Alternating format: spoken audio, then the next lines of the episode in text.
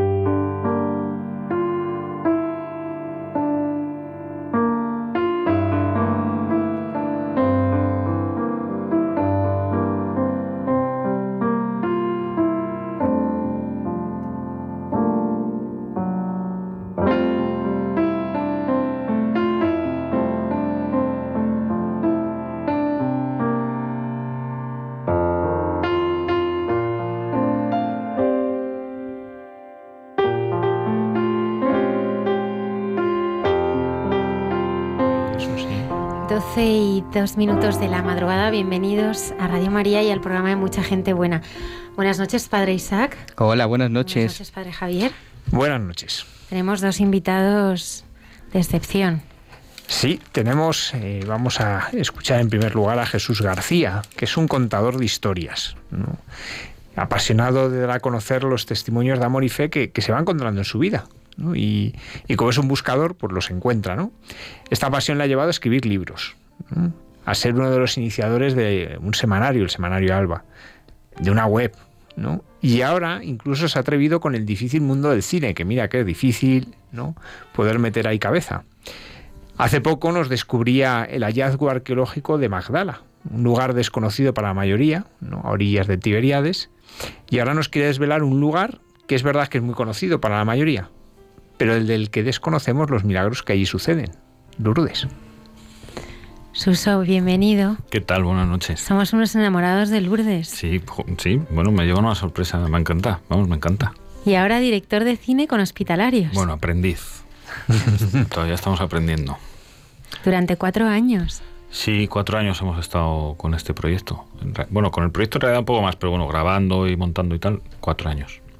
Nos lo vas a contar todo ahora. Sí, bueno, todo, todo. Eh. Hay que ver la película ¿eh? el próximo viernes, ¿verdad? Que se estrena el 17. Quiero ir a los cines. saludar a, Lucía González Barandarian, ¿eh? ¿eh? ya que la, la distribuidora es Bosco Films.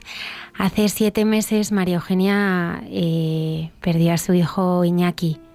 Así es. Buenas noches. Hola, buenas noches. ¿Y nos vienes a hablar de él?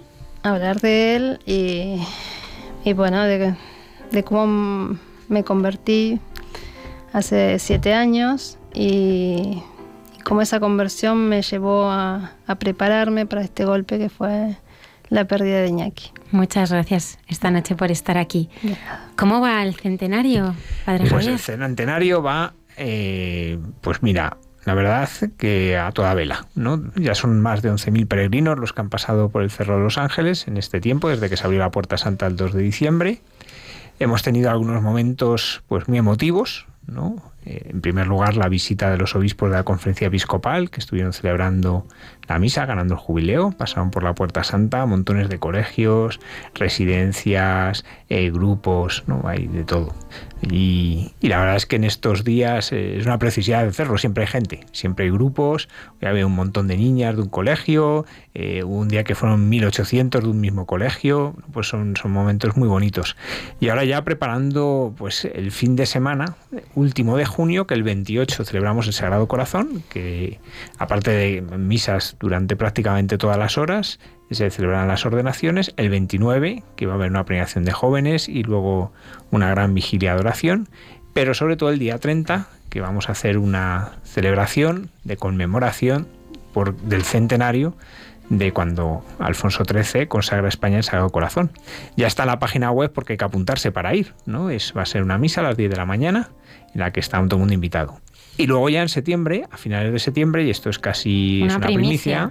vamos a tener un congreso de evangelización. ¿no? En este año que estamos profundizando en el corazón de Cristo, pues este congreso lo que nos quiere lanzar es a llevar todo esto que estamos viviendo a los demás. En este congreso va a haber ponencias de mm, algunas personalidades pues muy importantes de la vida de la Iglesia y con un mensaje muy interesante. Va a haber también talleres de evangelización, testimonios de conversión, va a haber celebraciones litúrgicas, por supuesto la Santa Misa cada día, eh, una gran adoración eucarística en que cantará el coro diocesano de Getafe. Eh, bueno, pues vamos a tener momentos eh, muy bonitos para vivir todos, porque incluso va a haber un congreso para niños, una carpa para los jóvenes, un lugar de encuentro de los jóvenes, es decir, está pensado para todas las edades, ¿no? Y ya bueno, pues pronto eh, cuando ya haya arrancado todo lo del 30 y ya la gente se haya apuntado, pues lanzaremos esto para que puedan apuntarse. Padre Isaac, seguro que tú vas, a que sí. Por supuesto, ahí estaré. Estamos en la campaña de mayo en Radio María.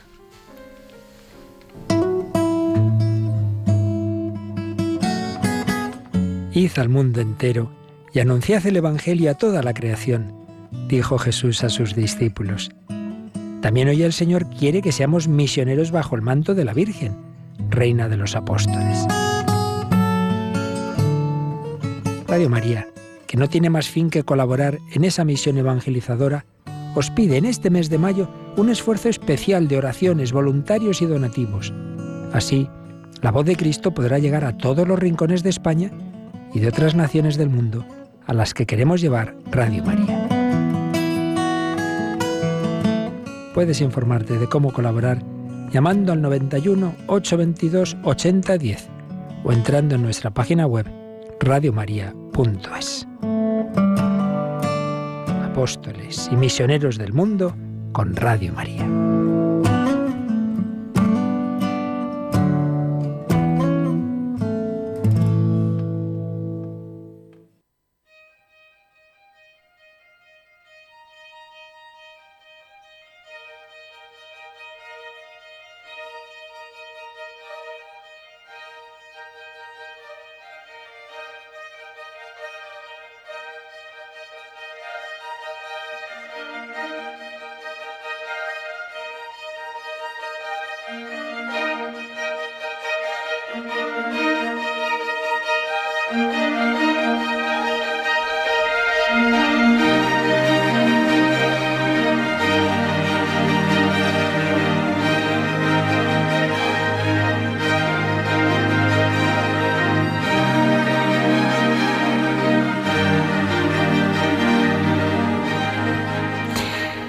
Nos acompaña esta noche Jesús García, 161 años después de las apariciones de la Virgen de Lourdes. Y yo me pregunto, Suso, ¿por qué sigue siendo yendo la gente de millones y millones de personas a visitar este lugar? Bueno, porque es un lugar de gracia. y la gracia permanece, ¿no? aunque los acontecimientos y las personas pasan, ¿no? pues Bernadette ya no está allí, las apariciones no suceden, ¿no? pero es un lugar marcado por la gracia. ¿Por qué? Pues porque es pues por el designio de Dios, ya está, no tiene más explicación. A mí muchas veces me preguntan, ¿por qué aquí o por qué allí o qué sigue pasando o no? Y yo siempre digo, ¿y por qué en Belén, no? Que era el, último sitio que hubiésemos elegido cualquiera, ¿no? ¿Y por qué en una cuadra? Y no, no sé, no te digo ya en una maternidad, ¿no? Pero yo qué sé, en algún sitio más decente. Pues en Lourdes, que es un lugar que era una aldea muy pobre, muy perdida, absolutamente anónima, como tantísimas de la vieja Europa, ¿no? Y, no, pues mira, es, ahora a día de hoy es el, segundo municipio de toda Francia en, camas de hotel. Fíjate lo que... Es un dato. Lo que suscitó aquello.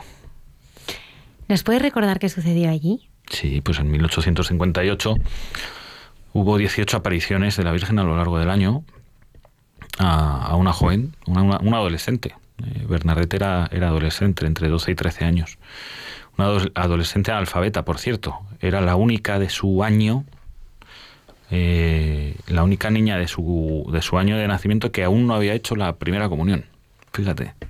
porque como le costaba mucho aprenderse el catecismo, el párroco, el padre Periramal, no, no la quiso dar la primera comunión. Y entonces a la, a la, única que no había hecho la primera comunión es a la que la Virgen María se aparece. Para que veas. en el sitio más pobre a la más pobre. Un sitio, sí, sobre todo, a ver, a, sobre todo yo creo que a la más a la más a la más ignorante, o sea, bueno, pues por un tema de capacidad, está, o sea, hay que decirlo, Bernadette era cortita, ¿eh? y no pasa nada. Y lo que pasa que era muy grande en sencillez y en humildad, ¿no?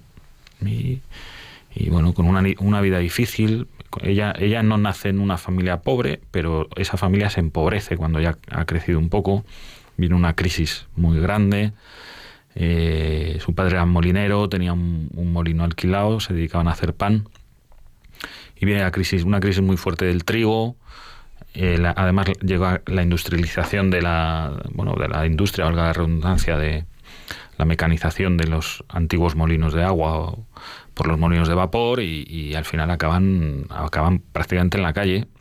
Y todo eso es lo que vive Bernadette en su, en su infancia y adolescencia. Una niña con tendencia a la enfermedad, asmática, bueno, un montón de, de problemas, la verdad. Y, y, un buen día que estaba recogiendo leña a un kilómetro de su casa, más o menos, porque ahora Lourdes ha crecido hacia la, hacia la gruta, ¿no? Pero entonces la gruta estaban muy, estaba en las afueras.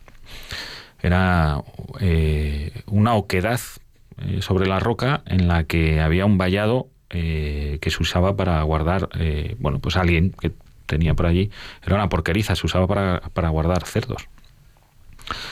Y estaba recogiendo leña con una con dos, otras dos niñas de su edad, una era una prima suya. Y pues nada, pues ve a una mujer allí, ¿no? Y, y es curioso cómo eh, no, no, no, intercambian palabras al principio, pero ella sabe perfectamente quién es. Lo sabe perfectamente, ¿no? Bueno, tenía, también tenía pistas, ¿no? Tenía un rosario en la mano, en fin, bueno. Y así empieza, sí, sí, el 11 de febrero de 1858. ¿Y cómo, cómo se vive en aquel pueblo de repente, pues, esta niña que dice que ve algo? ¿Cómo empieza, cómo lo viven? Pues eh, un poco, fíjate, como, como en todos los fenómenos de apariciones que conocemos, ¿no? Pues sobre todo son pueblos normalmente pequeños, pues eh, cualquier cosa que suceda en un pueblo enseguida al día siguiente eh, ha llegado a, lo, a los confines de, del pueblo, ¿no? Y, bueno, pues con mucho alboroto y, en fin, bueno, pues un poco de escándalo y de jaleo y de lío. Pero ya enseguida eh, hubo gente, no mucha, ¿no? Pero hubo gente que ya acompañó a Bernadette al día siguiente o algunos otros días a, al mismo lugar a ver si pues a ver si veían a esa mujer, a ver si pasaba algo, a ver si lo que si lo que fuese, ¿no? Lo que es muy bonito de todo es muy bonito, ¿no? Pero lo que es muy curioso como dato, ¿no? Bernadette, como digo, era una niña muy ignorante que no había no tenía capacidad para aprenderse de memoria el catecismo, vamos, es que no sabía leer. Eh, Cuatro años antes, en 1854, se aprueba en Roma el dogma de la Inmaculada Concepción, que para nosotros es muy fácil, ¿no? Ya hemos nacido con él. Pero ento hasta entonces llevaba más de mil años siendo un problema en la Iglesia, ¿no? El tema de la Inmaculada Concepción de la Virgen María. En 1854 se aprueba eso como dogma, ¿no? Eh, y un buen día, eh, porque fíjate que, que, Bernadette siempre decía que se le había aparecido la señora, ¿no? Ella la llamaba la señora. A veces decía aquello, ¿no? Eh, pero ella nunca dijo la Virgen María. Y incluso alguna vez alguien le increpó, ¿no? ¿Eres tú la niña que ha dicho que se le aparece la Virgen María? Y ella dijo, yo nunca he dicho que se me aparezca la Virgen María.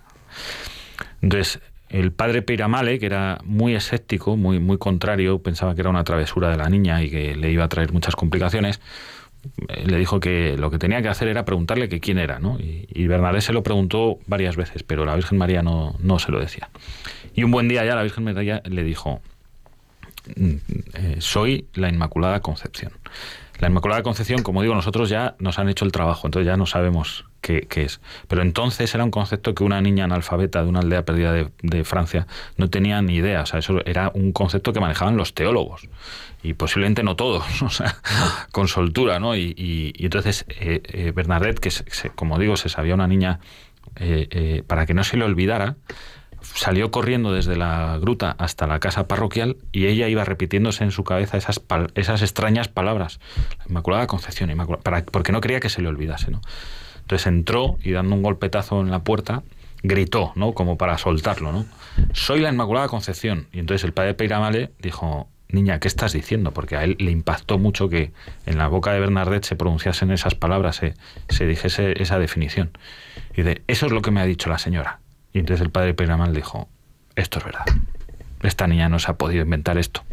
No sabe leer, no la ha podido leer. Y, aquí nadie le ha podido decir esta... Eh, como si fuese una invención, ¿no? Como si fuese una mentira. Entonces ahí es cuando el padre Peiramal la, la empieza a creer. ¿Cuál es el mensaje de la Virgen en Lourdes? Bueno, pues como siempre, conversión, eh, penitencia, oración. Hay que rezar eh, el, mundo, está necesitado de la oración y los que tienen que rezar somos nosotros los que tenemos fe. Una llamada a la oración, a la penitencia. Y, bueno, también es un mensaje de acogida. Eh, el, que brote el manantial y la Virgen María prometa curaciones es un mensaje ¿no? de, misericordia, de esperanza, de, que estamos cuidados, de, que, de que no estamos solos, de que ante las cruces de la vida hay una brújula que nos marca el camino y, y, ese camino pues es la confianza en Dios. Eh, para que la Iglesia reconozca una aparición, ¿no? autentifique una aparición, a veces el proceso es muy largo. ¿Cómo fue el de Lourdes? Muy, muy rápido, rapidísimo, muy corto. Ya estaban aprobadas las apariciones en vida de Bernardet, que es algo muy muy muy bueno pues es arriesgado por así decirlo no eh, en apenas eh, ahora no, no, dudo entre si fueron seis u ocho años pero enseguida se, el obispo de Tarbes en este caso, enseguida hicieron, bueno, no fue sencillo aquello, ¿no? las que pasó Bernardet fueron de todos los colores. Pero, pero fue una aprobación rápida. Es que, es que lo que sucedió en Lourdes tuvo que ser algo, vamos, eh, porque hubo muchísimos milagros. Y ante los milagros, pues, chico, eh, eh, no queda otra. O sea, hubo muchísimos milagros, muchísimas curaciones y, era una evidencia, ¿no? Que allí estaba sucediendo algo que tenía mucho más que ver con el cielo que con la tierra. Entonces yo creo que eso eh, facilitó las cosas. ¿Cómo vivió Bernardet después de las apariciones? Porque uno a veces se pregunta cómo tiene que ser la vida de, un vidente, ¿no? que ha vivido esa relación con, con, la Virgen, en este caso, ¿no? y de repente, bueno, pues ya no hay apariciones, eh, la gente, me imagino, empieza un poco a olvidarse de ti, a la vez eh, pasar de un tribunal a otro, porque en el fondo es vivir juzgado por los demás, tiene, que ser difícil. ¿Cómo vivió ella? Sí, muy complicado. Bernadette las pasó, las pasó canutas, porque precisamente, mira, si no hubiese pasado nada más, pues la gente se hubiese olvidado de ella, ¿no? Si no hubiese habido milagros, si no hubiese sucedido nada, ¿no? Pero es que eh, hubo un efecto llamada, obviamente, precisamente por los milagros, no por otra, por otra razón, porque si no eso pues acaba por olvidarse, ¿no? La gente que iba allí en peregrinación, al fin y al cabo, vivía algo, bien los propios milagros que estamos diciendo que son las curaciones, o simplemente conversiones, ¿no? la gente se llevaba algo a casa, ¿no? Y, entonces se recomendaba, oye, ve a este sitio. La idea de Bernadette se hace insoportable y a los, a los cuatro años ella ingresa en un convento que hay allí, cuatro años después, eh, de las apariciones eh, y es un poco, entre otras cosas, para protegerla, para quitarla del mapa porque su vida se hace insoportable. O sea, todo el mundo la persigue, todo el mundo la quería, eh, pues que contase la historia una y otra vez, que la bendijese o lo que fuese, ¿no? Y ella estando en el hospicio que se llama, bueno, se decide que se la saca de Lourdes, ¿no? Porque no, mm, su fama no la permite ni a ella ni a la comunidad tener una vida de religiosa, ¿no? Y entonces se va a, Nevers, que es una ciudad que está a unos, a unos 200 kilómetros al sur de París, que tiene un convento, las Hermanas de la Caridad de Nevers, y, y ahí es donde vive hasta los 34 años que fallece de una enfermedad muy, muy terrible, muy dolorosa, y además en el convento lo pasa mal, lo pasa mal. Se suscitan, al fin y al cabo, ella es una niña que, sin quererlo, pero tiene una historia que destaca, ¿no? Y lo pasa mal, lo pasa mal. Eh, bueno, se suscitan envidias, eh, se las mete a pruebas humillantes y dolorosas, en fin, bueno, una historieta. Una historieta. ¿Y cuánto, cuánto se tardó en canonizarla a ella? Pues Bernadette se canoniza ya en, en, el siglo XX, en los años 30. O sea, fue, para la época fue un tema bastante rápido. Y, se da además un, un, milagro patente que todavía podemos contemplar, ¿no? que es que a los 30 años de fallecer su cuerpo se exhuma. En realidad no se exhuma, en algunas ocasiones yo he leído que era eh, en las investigaciones del, del, proceso de beatificación se exhuma, pero eso es absurdo. No, no. En realidad se exhuma porque se quiere cambiar de lugar. Ella es enterrada allí en, en el convento de Nevers y se quiere cambiar la, la, tumba de lugar. Y al exhumar el, el, cuerpo se bueno pues se dan cuenta de que está incorrupto, pero vamos, incorrupto no, incorrupto es quedarse corto, está eh, está lozano, ¿no? está, está blando, está carnoso, no está podrido, sin embargo, el hábito con el que la vistieron y la enterraron y el rosario que le colocaron en las manos están podridos, pero su cuerpo está, está bien. Y aún así la entierran de nuevo. Diez años después, ahora ya sí, un poco, eh, y recordando que, sabe, que estaba incorrupta y ya en el proceso de canonización, eh, bueno, pues la persona que sea dice, oye, pues vamos a ver si efectivamente se lo encuentran incorrupto de nuevo otros diez años después y ahí ya no la entierran la depositan en un sarcófago, una urna de cristal, en la capilla del convento y cualquier persona que quiera ir a Nevers a contemplar este milagro patente, visible y tangible, allí está. Eh, yo he estado dos veces y te aseguro que da la sensación de que se va a despertar y de que, o de que está dormida. ¿Cómo recuerdas tu primera vez en Lourdes?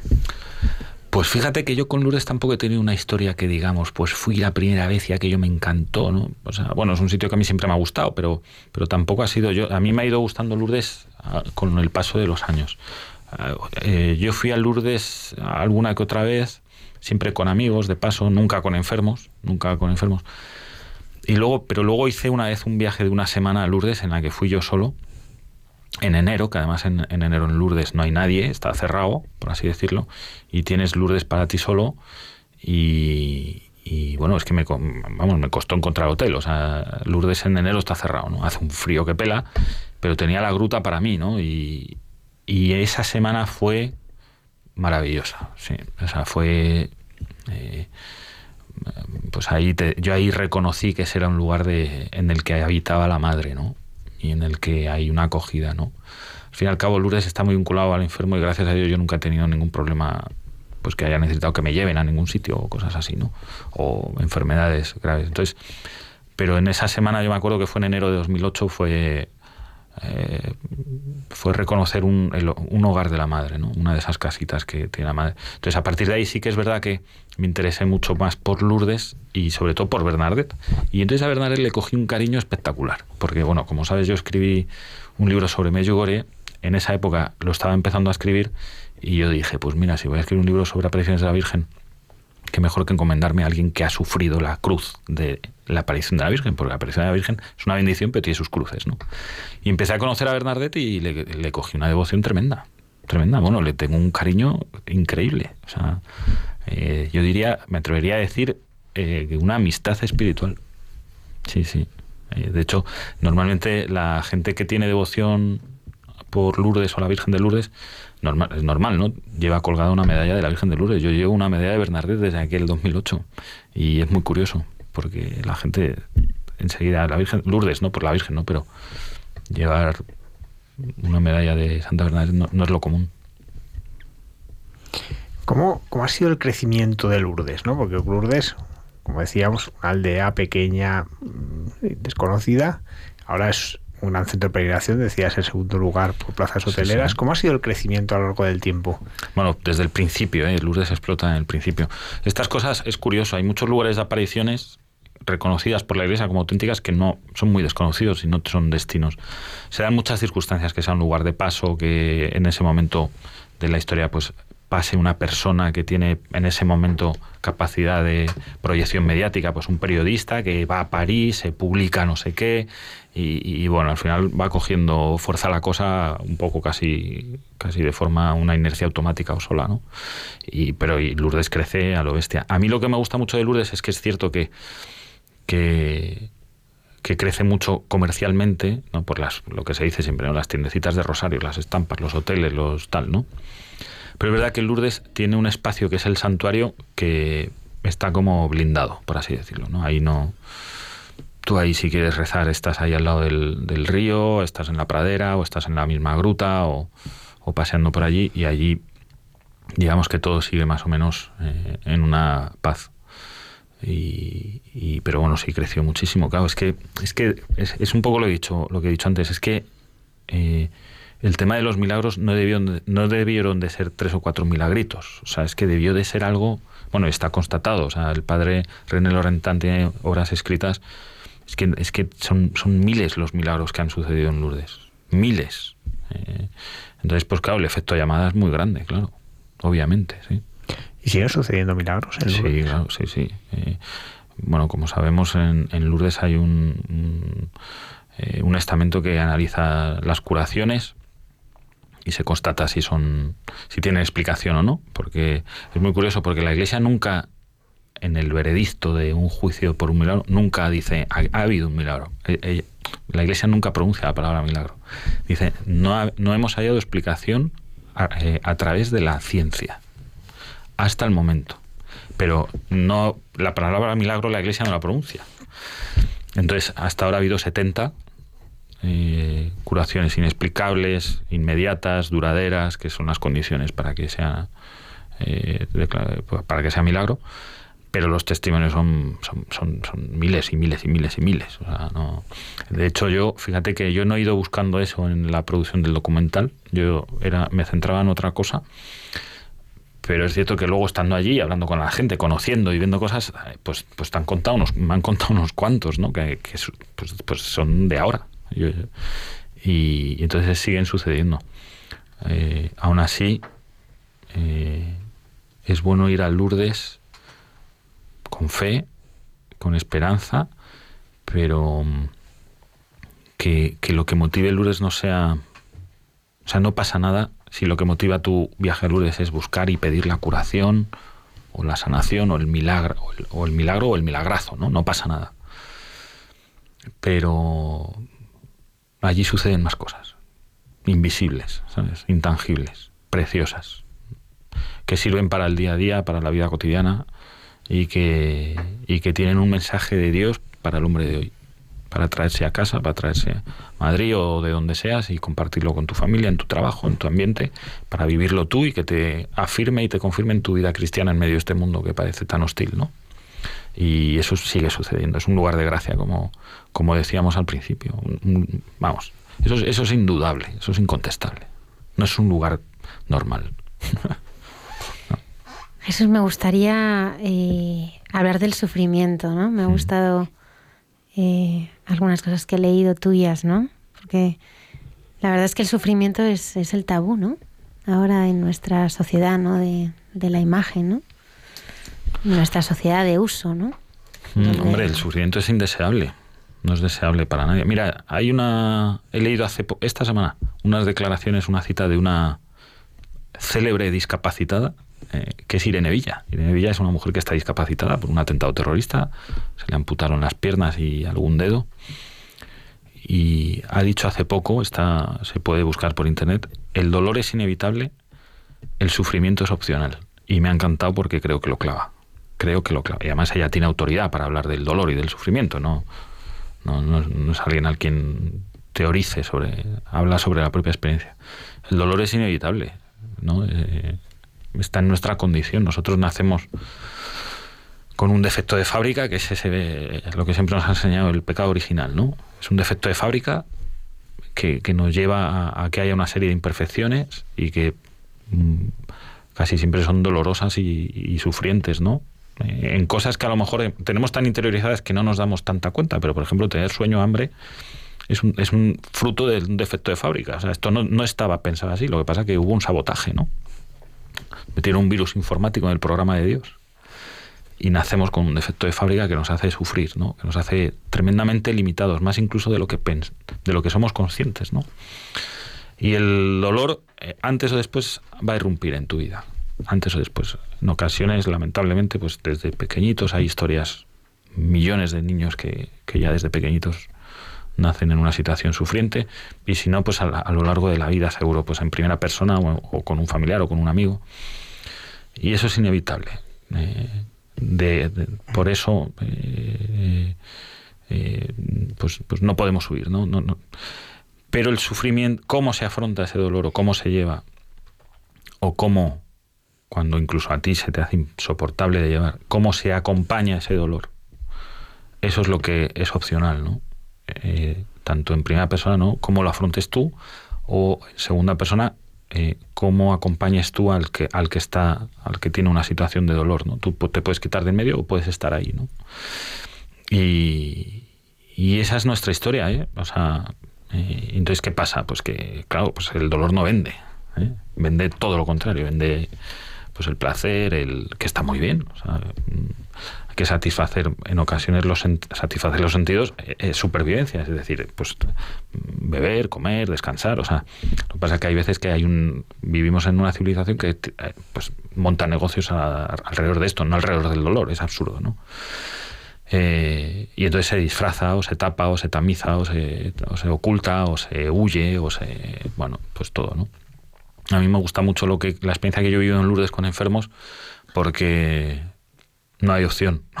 Quiero decir, un tipo que está, vive en una silla de ruedas eh, con una enfermedad como es una hipotomía muscular en la cual tienes una eh, inmovilidad permanente, pero no una o sea, no es una paralización, no es una ausencia del sentido del tacto.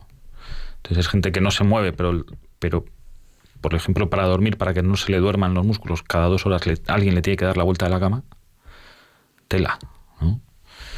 Y ver cómo ahí no hay escapatoria, o sea, no, no, no, hay que afrontarlo, sí o sí, siempre, toda tu vida, ¿no? Entonces, cómo esas personas te ponen frente a, a una situación inevitable que es el dolor, como hemos dicho, como su opción es eh, sufrir más o menos, en este caso, pues de la manera más posible llevadera, primero por ellos mismos y segundo por los que les rodean, ¿no? Es una escuela de vida. Bueno, pero vamos, o sea, eh, olvida tú ni de Harvard, olvídate de Harvard o de Massachusetts o de yo qué sé, ¿sabes? O sea, me da igual, ¿no? Es una escuela de vida. Yo, yo estos días que me están preguntando mucho y digo, mira, para mí, yo, nosotros hemos hecho un documental que trata, es, es, una, es de héroes, héroes anónimos, son héroes, son héroes, no tienen otra definición, y son sabios, es gente sabia, gente con la que échale un rato a hablar con ellos, si, si quieres, eh, por el mero eh, placer o por el, el, mero enriquecimiento del conocimiento. ¿no?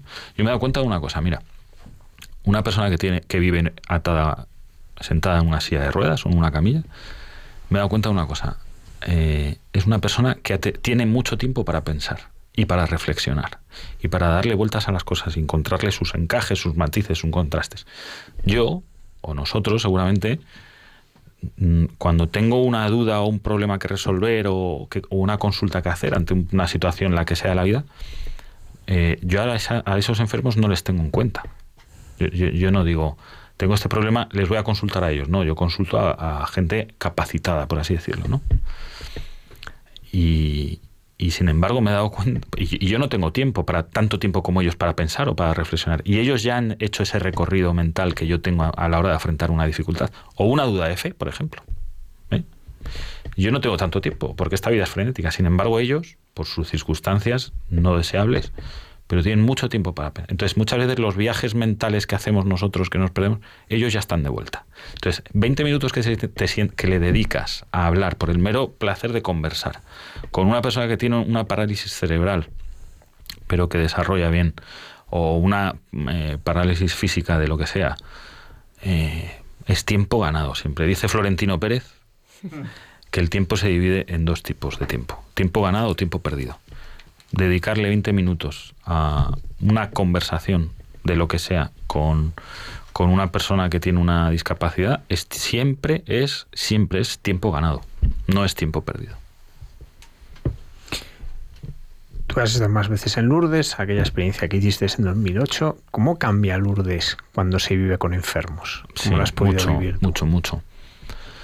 Mucho. Eh, me cuesta, ¿eh? O sea, eh, mira, yo, yo había ido a Lourdes como cinco o seis veces, ¿no? Nunca había ido con enfermos. Esas cinco o seis veces yo veo que hay una gente que viste de un modo un tanto extraño, que arrastra unos carritos en los cuales siempre hay gente pues, con síndrome de Down o con un parálisis o lo que sea. ¿no? Entonces, los hospitalarios y los enfermos forman parte del escenario de Lourdes, pero cuando tú no vas con ellos, ellos forman parte del escenario, pero no, no tienen nada que ver contigo. ¿no? Cuando yo fui con enfermos, eh, tengo que decir una cosa, yo fui con la hospitalidad de Lourdes de Madrid, pero fui no por cuidar a enfermos. O sea, yo fui porque tengo un buen amigo, Javier Álvarez, que eh, eh, tiene un equipo de la hospitalidad que no tiene trato con enfermos. se, se, ocupan más, el equipo de material se ocupa más de la infraestructura. Entonces yo fui porque yo no trataba con enfermos. A mí no me atrae el voluntariado con enfermos. A mí me genera mucha incomodidad. ¿eh? Quiero decir porque, porque yo no he cuidado enfermos. O sea, yo he ido con enfermos, pero no no he hecho el trato directo.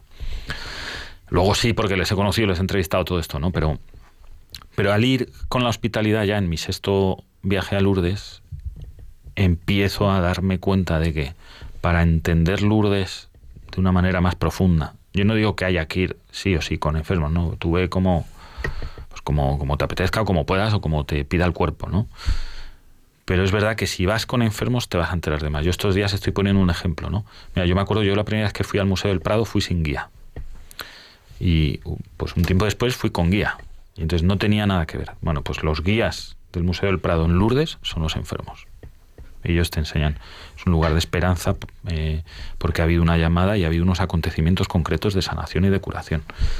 Y no hablo solo de la curación física, es también la sanación interior eh, y cómo una persona que pueda estar eh, profundísimamente deprimida o en las circunstancias que sea, o, no estar profundamente deprimida, pero no tener ningún aliento de vida, ¿no? O sea, ser una especie de tanta gente que hay que que viven casi casi como autómatas, ¿no? Sin, y, y allí encuentran una trascendencia. Mira, es muy curioso cómo la inmensa mayoría de las veces los enfermos que van a Lourdes con la las hospitalidad, hablo de la hospitalidad, pero bueno, me da igual, la Orden de Malta, parroquias que llevan enfermos, familias, colegios, movimientos, me da lo mismo, ¿no?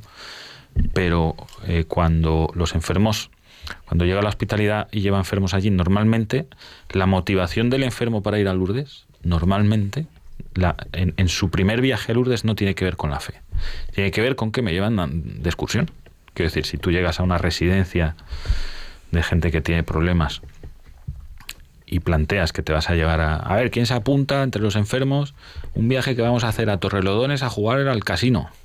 Se apuntan todos porque le sacas de su rutina, le sacas de su ámbito, les distraes y, es una excursión, ¿no? Bueno, pues vamos a Lourdes, pues voy también, pero mucha gente no tiene fe, ¿no? Y su motivación es la fe. La fe es la motivación en el segundo viaje.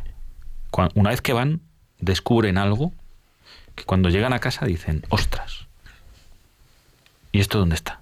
¿Y, esto, ¿Y qué me ha pasado? Entonces, si a esa segunda vez va alguien y les dice, oye, yo te ofrezco cualquier viaje, vamos a un spa, vamos a la playa, o vamos a Lourdes, ¿tú qué haces? Entonces, yo te digo que el 80 al 90% de ellos te van a decir, déjate de, gaitas y a mí me llevas a Lourdes. Porque ahí sí que ya la, motivación de ese segundo viaje sí que es la fe. ¿Por qué? Por lo que decíamos antes, es un lugar de gracia. Allí suceden cosas. Tu presencia allí es un gesto de abrir el corazón a lo que Dios quiere hacer contigo, porque si no estarías en otro sitio. Y, Dios actúa, Dios no pierde ni una oportunidad. y es muy bonito ver esos, esos cambios interiores en ellos, sobre todo gente que tiene una vida tan sufrida, ¿no? Enfermos y, familiares enfermos. A mí me gusta que en el documental que hemos hecho de hospitalarios se ve también esa otra cara de la moneda de la enfermedad, ¿no? Cuando hablamos de enfermos parece que el foco mediático está en el, enfermo y punto, ¿no? Bueno, al lado del enfermo hay un padre, una madre, un hermano, un, cuidador, un montón de gente eh, y esa gente también tiene su, su pues tiene su, su mérito pues, y su lucha y su y, merece su atención. ¿Se puede decir que los enfermos hoy en Lourdes son parte del mensaje de la Virgen? ¿Cómo? ¿Cómo? Sí, se puede decir que hoy los enfermos, cuando uno va a Lourdes, puede pensar que esos enfermos son parte del mensaje de la Virgen. Bueno, son un, lo que está claro es que son un signo. O sea, esa gente está allí por algo.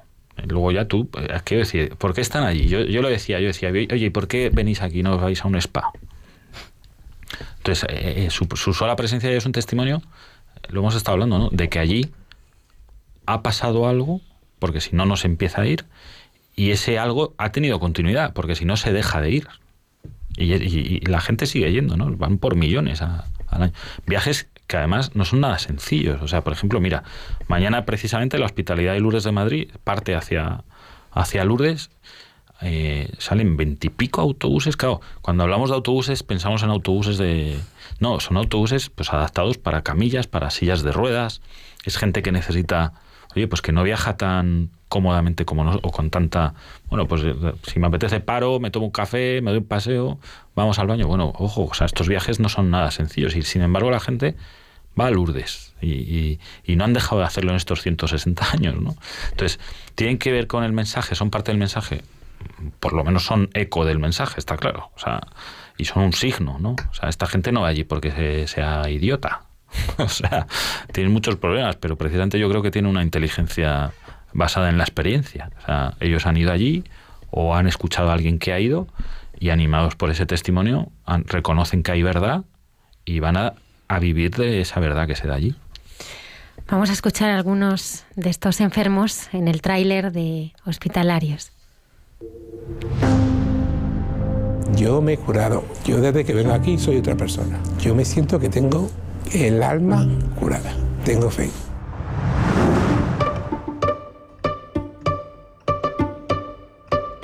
Pues yo he tardado 36 años en venir, pero tengo una hermana que es muy insistente. Me ha convencido, me ha hecho rogar y he venido por ella. El primer encuentro con Lourdes yo creo que es una bofetada. Es un impacto tan grande que te hace mirarte en un momento y encontrarte muy pequeño tienes miedo, ¿cómo voy a estar con un enfermo? No conoces a nadie, no sabes nada. Y es miedo, miedo, miedo, pero una vez entras, desaparece. Pero no, no somos monjas. O sea, somos chicas que en Madrid nos quitamos esto, nos ponemos el tacón, salimos, vamos a discotecas y tenemos una vida normal como otra cualquiera, vamos. Es espectacular el ejercicio de humildad, de entrega y de amor que hay en dejar que la gente te ayude. Espectacular, no nos damos cuenta. Se te plantean muchas dudas. Aquí hay gente que sufre mucho.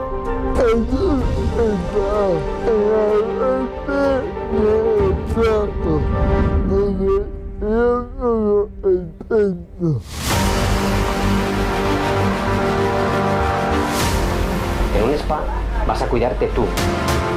Aquí vas a cuidar a todos los demás y acabas cuidándote muchísimo más.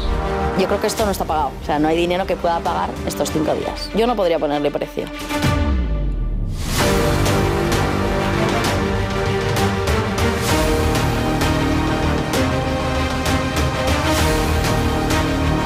¿Se recomienda ir a Lourdes? Sí, a todo el mundo. Vete, prueba y tú decides si te gusta o no, nadie te va a obligar a volver.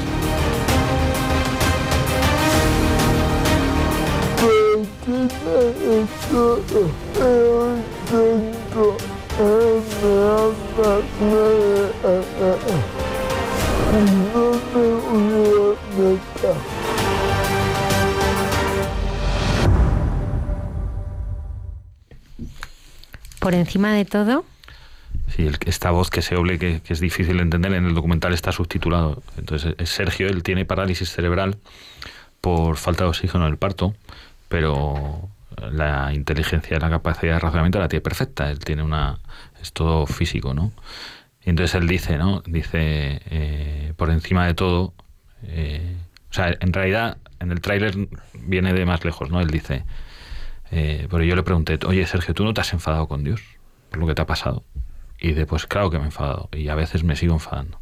Pero por encima de todo, yo siento que Él me ama, más que a nada. Si no, me hubiera matado. ¿no? Bueno, pues ahí, en fin, ya se acaba. No hay más preguntas, señoría. Son, como digo, son, son maestros de la vida. Son maestros de la vida. No tienen teorías, no tienen no te venden una idea, no te venden, te venden lo que O sea, Sergio, a Sergio nadie le da dinero porque diga eso, quiero decir. O sea, lo dice porque le da la gana y porque es verdad, ¿no? Bueno, aparte de que este tío es más divertido que, que, vamos, tiene un sentido del humor asombroso. O sea, se ríen de ellos mismos, se ríen de sus límites, de sus enfermedades. Se gastan unas bromas unos a otros que cualquiera de nosotros Y dices, madre mía, tío. si la gastas la gasta uno, dices, será cruel. entre ellos son otra cosa, ¿no? Sí, sí, sí. Son geniales. Jesús, tú tienes un don para acercar historias de personas anónimas, de gente que no suele ser conocida, como estos enfermos, ¿no? Son enfermos que son conocidos en su casa y poco más. ¿no? pero tienes el don de, acercarlo a la gente convirtiendo cosas muy sencillas en, grandes inspiraciones. Pues en tus libros lo haces y, ahora también con el cine. Eh, cuéntanos alguna de estas historias a ti que más te haya tocado el corazón. Sé que es difícil, ¿no? Porque en estas cosas son tantas, ¿no? Pero algunas que, que uno cuando piensa eh, así a bote pronto es la que le sale. A ver, de las que he contado yo, mm, no son las que a mí, o sea, quiero decir, sí, claro que sí, ¿no? Si no, no las habría contado. Pero yo, es que he tenido la suerte de tener grandes maestros de la fe que, bueno, que han aparecido en mi vida. yo, yo, yo, creo que lo que sí que he hecho ha sido tener los ojos muy abiertos y los oídos muy abiertos. Yo creo que eso sí. Y me he aprovechado mucho. O sea, quiero decir, he hecho muchas preguntitas, he, molestado mucho, ¿eh? O sea, pero yo he tenido eh, grandes maestros. En el libro El Proyecto Magdala, que, que, el protagonista es el padre Juan Solana, un, sacerdote mexicano, es que, es, que es, que es un gran maestro de la confianza y de la providencia.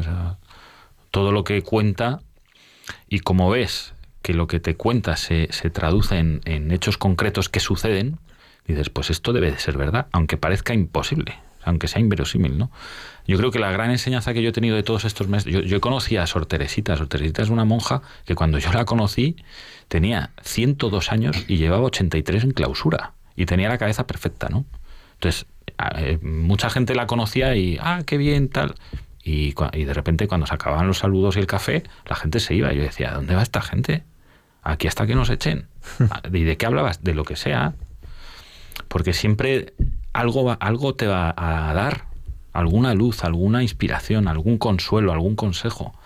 Pero cómo no, o sea, quiero decir, eh, me río yo de, las, de los influencers de ahora, ¿no? Y los youtubers y tal. Sor Teresita era un cañón de sabiduría para la vida cotidiana, macho, para freír un huevo, para ir a comulgar, para pedir perdón, para dar gracias, para con una sencillez abrumadora. Y era una grandísima maestra. Yo a mí Sor Teresita, vamos, me, atravesó. El padre Juan Solana, el padre Enrique, que es de aquí de Madrid.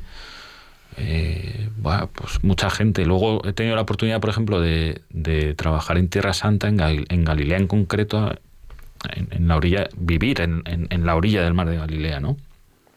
Y he podido meditar mucho sobre los apóstoles. Los apóstoles son grandes maestros, ¿no? Todos, todos, o sea, eran, o sea, tú de repente les empiezas a conocer un poco y dices, madre mía, la banda. O sea, eh, eran una gente, o sea, que, les tocó una faena tremenda eh, en un contexto muy complicado, que nadie les iba a entender. Ellos eran judíos y ellos rompen una tradición milenaria y tienen que ser ellos, ¿no? Y, conocerles, hacerte, entre comillas, sus amigos, eh, ellos son grandes maestros. Pero bueno, eh, aterrizando un poco, gente que yo ya conocido, pues mira, pues el padre Juan Solana, el padre Christopher, que es un terremoto tremendo al que, al que amo, eh, con un genio increíble. yo he discutido con él, no se sabe ni la cantidad de veces, ¿no? Yo me acuerdo, eh, Suso, que, mm, bueno, yo creo que es una de las entrevistas más bonitas que hemos hecho en este programa, al padre Christopher, a raíz del libro que escribiste. El libro de Esclavos en el Paraíso, sí, sí, sí es un terremoto, pero es que en, en es, un signo de la providencia. O sea, en la situación concreta en la que él le envían de misionero a República Dominicana, es que hacía falta un huracán. No valía otro. ¿Eh? Y, los propios feligreses que le reciben allí, ellos te lo dicen. Dice, aquí había que arrancar las malas hierbas de raíz. No valía podar. Y entonces dices, pues, pues ahí está un signo de la providencia, un tipo con una fe como un castillo. Luego, pues mucha gente. O sea, es que yo he tenido, como digo, he tenido la, bendición y la gracia de tener grandes maestros. Jesús, y, de todos ellos, pues nos has ido reflejando en los libros, ¿no? Mm. Tú eres una persona cuerda, yo doy fe de que estás cuerdo. Y sin embargo, se te ocurre hacer una película, ¿no? Que eso sí tiene un punto de locura, ¿no? Y además haces una película precisamente de enfermos que, eso no vende hoy, ¿no? no, no Eso, como decíamos, no, no vende. Eh, de fe, que eso tampoco vende, o parece que no vende más bien.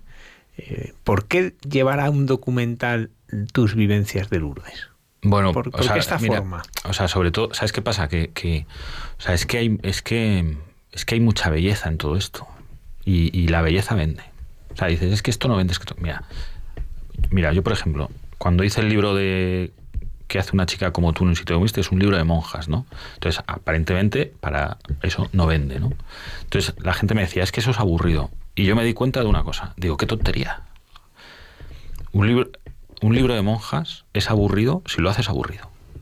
Si lo haces entretenido, no es aburrido. Como todo. Entonces me di cuenta, dije, esto lo que hay que hacerlo es un poco, bueno, pues, pues o sea, quiero decir, tener un, tener un poco de arte. O sea, tampoco es tan complicado, ¿eh? O sea, entonces yo me di cuenta que las monjas tenían mucho público. No por las monjas en sí, sino porque fuese entretenido el libro. Entonces lo que tenemos que hacer es, oye, yo no digo que hagas el payaso ni que te inventes cosas, pero bueno, es como todo, o sea, quiero decir, eh, eh, hazlo atractivo. Eh, yo creo, yo creo, y esta es mi opinión personal, que por lo tanto no es vinculante, ¿no? Como se dice en términos jurídicos, ¿no? Bueno, pues si alguien quiere hacer caso, que lo haga y no, pues también fenomenal. Pero es verdad que, em, mira, para evangelizar al hombre de hoy hay que hablarle en el idioma del hombre de hoy. Voy a poner un ejemplo. Si tú te vas a, de misionero a Japón, tienes que aprender japonés, porque si no los japoneses no te entienden. Vale, pues nosotros ahora mismo estamos en Japón. Y Japón tiene un idioma concreto y unas formas concretas de explicar las cosas y de contarlas, que son muy normales. Yo creo que a veces, yo que además gracias a Dios he tenido una formación católica desde pequeñito y en un colegio católico muy, muy bien, ¿no? Pero los en la iglesia nos ponemos demasiado solemnes para explicar muchas cosas. Eh, el otro día, en una presentación de un libro de un buen amigo mío, de Miguel Aranguren, lo, comentábamos, ¿no? Fíjate, cuando vamos a contar cualquier historia de, de- bueno, que conocemos, ¿no? Decimos, eh, pues mira, te voy a contar una anécdota que pasó a, a esta persona y tal. Sin embargo, cuando vamos a contar algo del Evangelio, decimos, utilizamos el término, te voy a contar un pasaje, que es una palabra que no usamos nunca. La palabra pasaje no la usamos nunca. Jamás. O sea, no se usa. No. Es, es, solemne, es como. Entonces, eh, yo a la gente, hablando del Evangelio, yo digo, fíjate cómo cambia, ¿eh? Si tú a un grupo de chicos, por ejemplo, dices, te voy a decir un pasaje del Evangelio, es como que ya se ponen un poco tensos. Pero si tú dices, mira, te voy a contar una anécdota que le pasó a Jesús con un, un amigo suyo que se llamaba Mateo. Ah, una anécdota. Y, y- es, estamos hablando de lo mismo, ¿eh? O sea, estamos hablando- Entonces, yo creo que, que en la, en, en- bueno, será por tradición o por cultura, lo que sea, ¿no? Pero tenemos que aprender a hablar, yo creo que tenemos que aprender a normalizar. Que no estoy diciendo para nada, en absoluto, que vacíes el contenido, que rebajes la doctrina, que cambie. No, pero es- vamos a explicar. Entonces, yo, por ejemplo, yo hago un libro de monjas y le pongo un título de una canción de Barney. Que es ¿qué hace una chica como tú en un sitio como este? Porque en el fondo la pregunta que a mí me suscita, que soy una persona de este mundo, de es, es ¿pero qué haces aquí? O sea, pero fíjate, de hecho, en una ocasión yo se lo pregunté a una monja, una chica, eh, era una misionera argentina, jovencita, guapísima, encantadora, inteligente, servicial. eh, y digo, pero si tú podías, yo le dije, ¿qué estás haciendo aquí? Si tú podías estar haciendo lo que quisieras. Y entonces ella me dijo, eso es lo que estoy haciendo, lo que quiero. Y ahí fue cuando me di cuenta, digo, digo, esta es la pregunta y esta es la respuesta. O sea, a partir de ahí es, ahí nace el libro en realidad, ¿no? Digo, "Joa, esto hay que contarlo, ¿no? Porque daría la sensación de que no está haciendo lo que. O sea, o, o no sabe, ¿no? Entonces, eh, yo creo que hay que hablar a la gente con normalidad, ¿sabes? Yo, por ejemplo, yo cuando escribo mis libros o cuando hago el documental de. Yo pienso en mis amigos que no son creyentes, que no frecuentan la iglesia y que no frecuentan estos. O sea, yo, por ejemplo, si yo quiero hablar de la Eucaristía a mis amigos, yo se lo voy a explicar. Pero yo no puedo usar la palabra transustanciación, porque es un palabra que tiene su naturaleza y su razón. Pero eso, eso ya vendrá después. Eso vendrá después. O yo qué sé, un montón de cosas, ¿no? Eh, y entonces eh, ti- tienes que hablar un poco, aterrizar las cosas. Y luego también buscar puntos en común, puntos de unión. O sea, yo sé que hay cosas de las que si quiero evangelizar hay temas que no puedo tocar porque voy a causar rechazo, pero es que esos son muy pocos. es que normalmente tenemos un 95% de cosas en común todas las personas. Entonces, ¿por qué vamos a buscar siempre los puntos de confrontación? Yo, a mí me gusta mucho, mira, una de las cosas que me han dicho que más me han gustado del documental de Lourdes, que me lo ha dicho un sacerdote que va con la hospitalidad, es, es un documental que tiende puentes. Me encanta. La enfermedad es un asunto, no tiene que ver con la fe. Es un asunto transversal. O sea, no, no es que los que tengan fe tengan menos enfermedad o más o. No. Es un asunto absolutamente transversal a todas las personas. Entonces, la enfermedad es un punto de encuentro para empezar a hablar de un montón de cosas. A mí me gusta, mira, eh, crear o construir lo que yo llamo la cultura del encuentro, porque vivimos en un mundo que vive la cultura del encontronazo. No, es verdad, parece que tú por las mañanas cuando sales de casa tienes que estar enfadado con él. O sea, quiero decir, los del Madrid contra los del Barça, los de Cataluña contra los de España, los creyentes contra los no creyentes en la iglesia los del movimiento rojo contra los del movimiento azul. Y parece que tienes que estar siempre en un encontronazo y, además eso se fomenta por los medios, por los políticos, por los intereses, por la, el comercio, por todo. Y digo, mira, eh, hace poco que ha habido elecciones, ¿no? Y nos ponemos todos muy nerviosos con las elecciones, ¿no? Y digo, fíjate que con gente que yo he visto discutir y, el y están de acuerdo en el 95% de las cosas de su vida. Y hay algunos matices que son los que utilizan ciertas personas para que parezca que están enfadados. Pero no están enfadados, son esas personas las que nos enfadan. Bueno, pues hay que buscar para evangelizar los puntos en común. O sea, cuando Cristo entraba en la casa de una, un grupo de gente que no se estaba comportando de la manera más decorosa, por así decirlo, pues había allí prostitutas y borrachos y cosas de estas, él no cogía y entraba allí y empezaba a increpar a todo el mundo que estáis haciendo, ¿no? Él se sentaba, pedía agua, ¿qué hay de comer? Oye, pues esto debe estar rico, ¿no? Porque si no, aquella situación no se da, es imposible. Quiero decir, o sea, eh, hay que construir la, cultura del encuentro. La enfermedad o cualquier otro tipo de necesidad vital fomenta el encuentro. Para eso tenéis que tener una capacidad de escucha tremenda. Una capacidad de escucha tremenda. Y, a partir de la escucha se genera el encuentro y a partir del encuentro se genera la evangelización. Surge, o sea, sale sola. Por eso tú escribes un libro utilizando pues estas, estas coordenadas, por así decirlo, y, y la gente se pues incluso gente que no es cercana a la iglesia o la fe, pero dice, oye, gracias porque me, lo he pasado bien, me ha entretenido, me ha explicado muchas cosas. Yo, yo he conocido a través del libro de que hace una chica como tú en un sitio como este, padres de monjas que se han reconciliado con sus hijas, porque no habían aceptado la vocación de sus hijas. De repente se lo leen y dicen, anda, pues ahora entiendo lo que le ha pasado a mi hija. O a lo mejor no lo entiendo, pero por lo menos he visto que no es solo, solo ella. O sea, que, que, que, hay muchas chicas que les pasa esto y que son felices y si lo que está en juego es la felicidad de mi hija, pues qué, bien, pues voy a ir a verla y a darle un abrazo, ¿no? Que esto se da mucho, ¿no? Que padres que no aceptan la vocación de su hija. La de su hijo tampoco, pero menos. Las vocaciones de las hijas lo llevan peor. Jesús, has tardado cuatro años en hacer este eh, rodaje y hemos hablado de los enfermos, pero también me gustaría que nos hablaras de los voluntarios, ¿no? Muchos de ellos también, eh, pues los hemos escuchado, ¿no? Hace un momento hablar de sus experiencias y cómo les, les cambia, ¿no?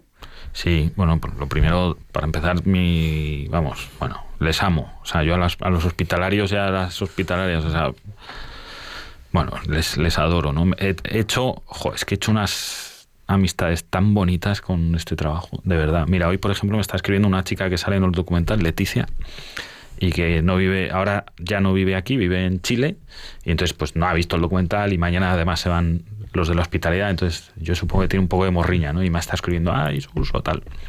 Unas amistades tan bonitas, tan auténticas, porque una persona que va, a ver, antes hemos hablado de las motivaciones del enfermo para ir a Lourdes, ¿no? Casi nunca tienen que ver con la fe. En los hospitalarios, posiblemente tampoco. Mm, en más, en mayor medida, pero tampoco. O sea, el hospitalario que va a Lourdes va por las eh, razones, las motivaciones son de lo más variopintas que te puedas imaginar. Por ejemplo, Damas, que sale en el documental y él lo cuenta, ¿no? Y dice, la verdad es que yo vine a Lourdes fue porque eh, me quitaba horas del servicio social de la universidad. Entonces en cinco días contaba 24 horas por cinco y de un tirón me quitaba todo, ¿no? hay gente que va a, ligar. Hay gente que va porque iba su abuela y luego su madre y entonces ha heredado el uniforme y la tradición y tal, pero no le apetece un pimiento, ¿sabes? O sea, es un poco como, madre mía, tú. Eh, bueno, pues así, ¿no? Las, las razones más variopintas. Y sin embargo, repiten, o sea, repiten, no se enganchan. ¿Por qué? Porque, porque y por eso digo, qué amistades tan bonitas, porque hay verdad en esas peregrinaciones. Es que hay mucha verdad, es que, es que aquello no, es, no, no hay nada impostado. O sea, ¿qué hay de impostado en ir a cambiar pañales, a dar de comer, a duchar y a lavar, a dormir poco, a hacer guardias por la noche? ¿Qué hay de impostado en eso? Cuando encima no es que no te paguen, es que pagan ellos por ir que les, ellos se pagan su viaje y su manutención, o sea, sus cinco días de, comida y de dormir, ¿no? Entonces allí hay mucha verdad. Entonces en un lugar en el que hay mucha verdad suceden cosas maravillosas siempre, sin buscarlas. Pero porque donde está la verdad está Dios y donde está la belleza eh, de la verdad, Dios acontece y, se manifiesta en las vidas de todas esas personas. Y de una u otra manera, eh, todos estos hospitalarios, todos estos voluntarios, son embajadores. Una vez que vienen de Lourdes, ellos se traen aquello.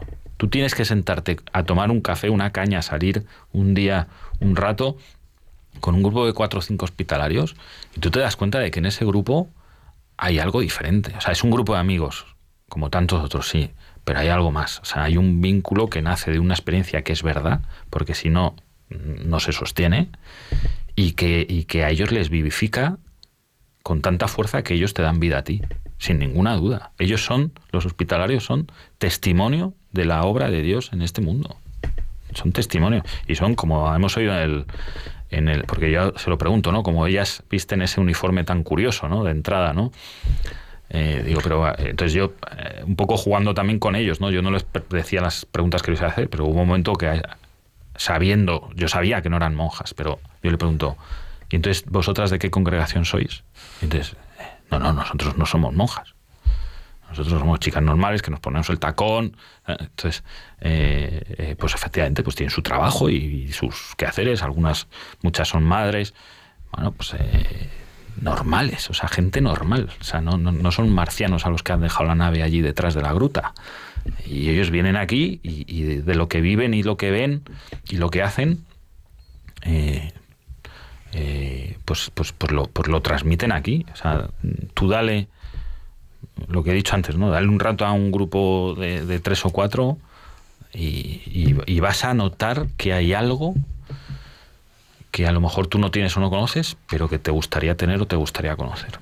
Sin ninguna duda. O sea, son, yo, vamos, les amo. Vamos el uniforme que aquí estamos hablando es como de enfermera de principios del 20, ¿no? una cosa Son enfermeras de época, ¿no? Pues como de hace 100 años cuando empezaron a constituirse las distintas hospitalidades. O sea, ayer, por ejemplo, que estuve en Valencia, me contaron que la hospitalidad de Valencia lleva, eh, lleva yendo desde 1921.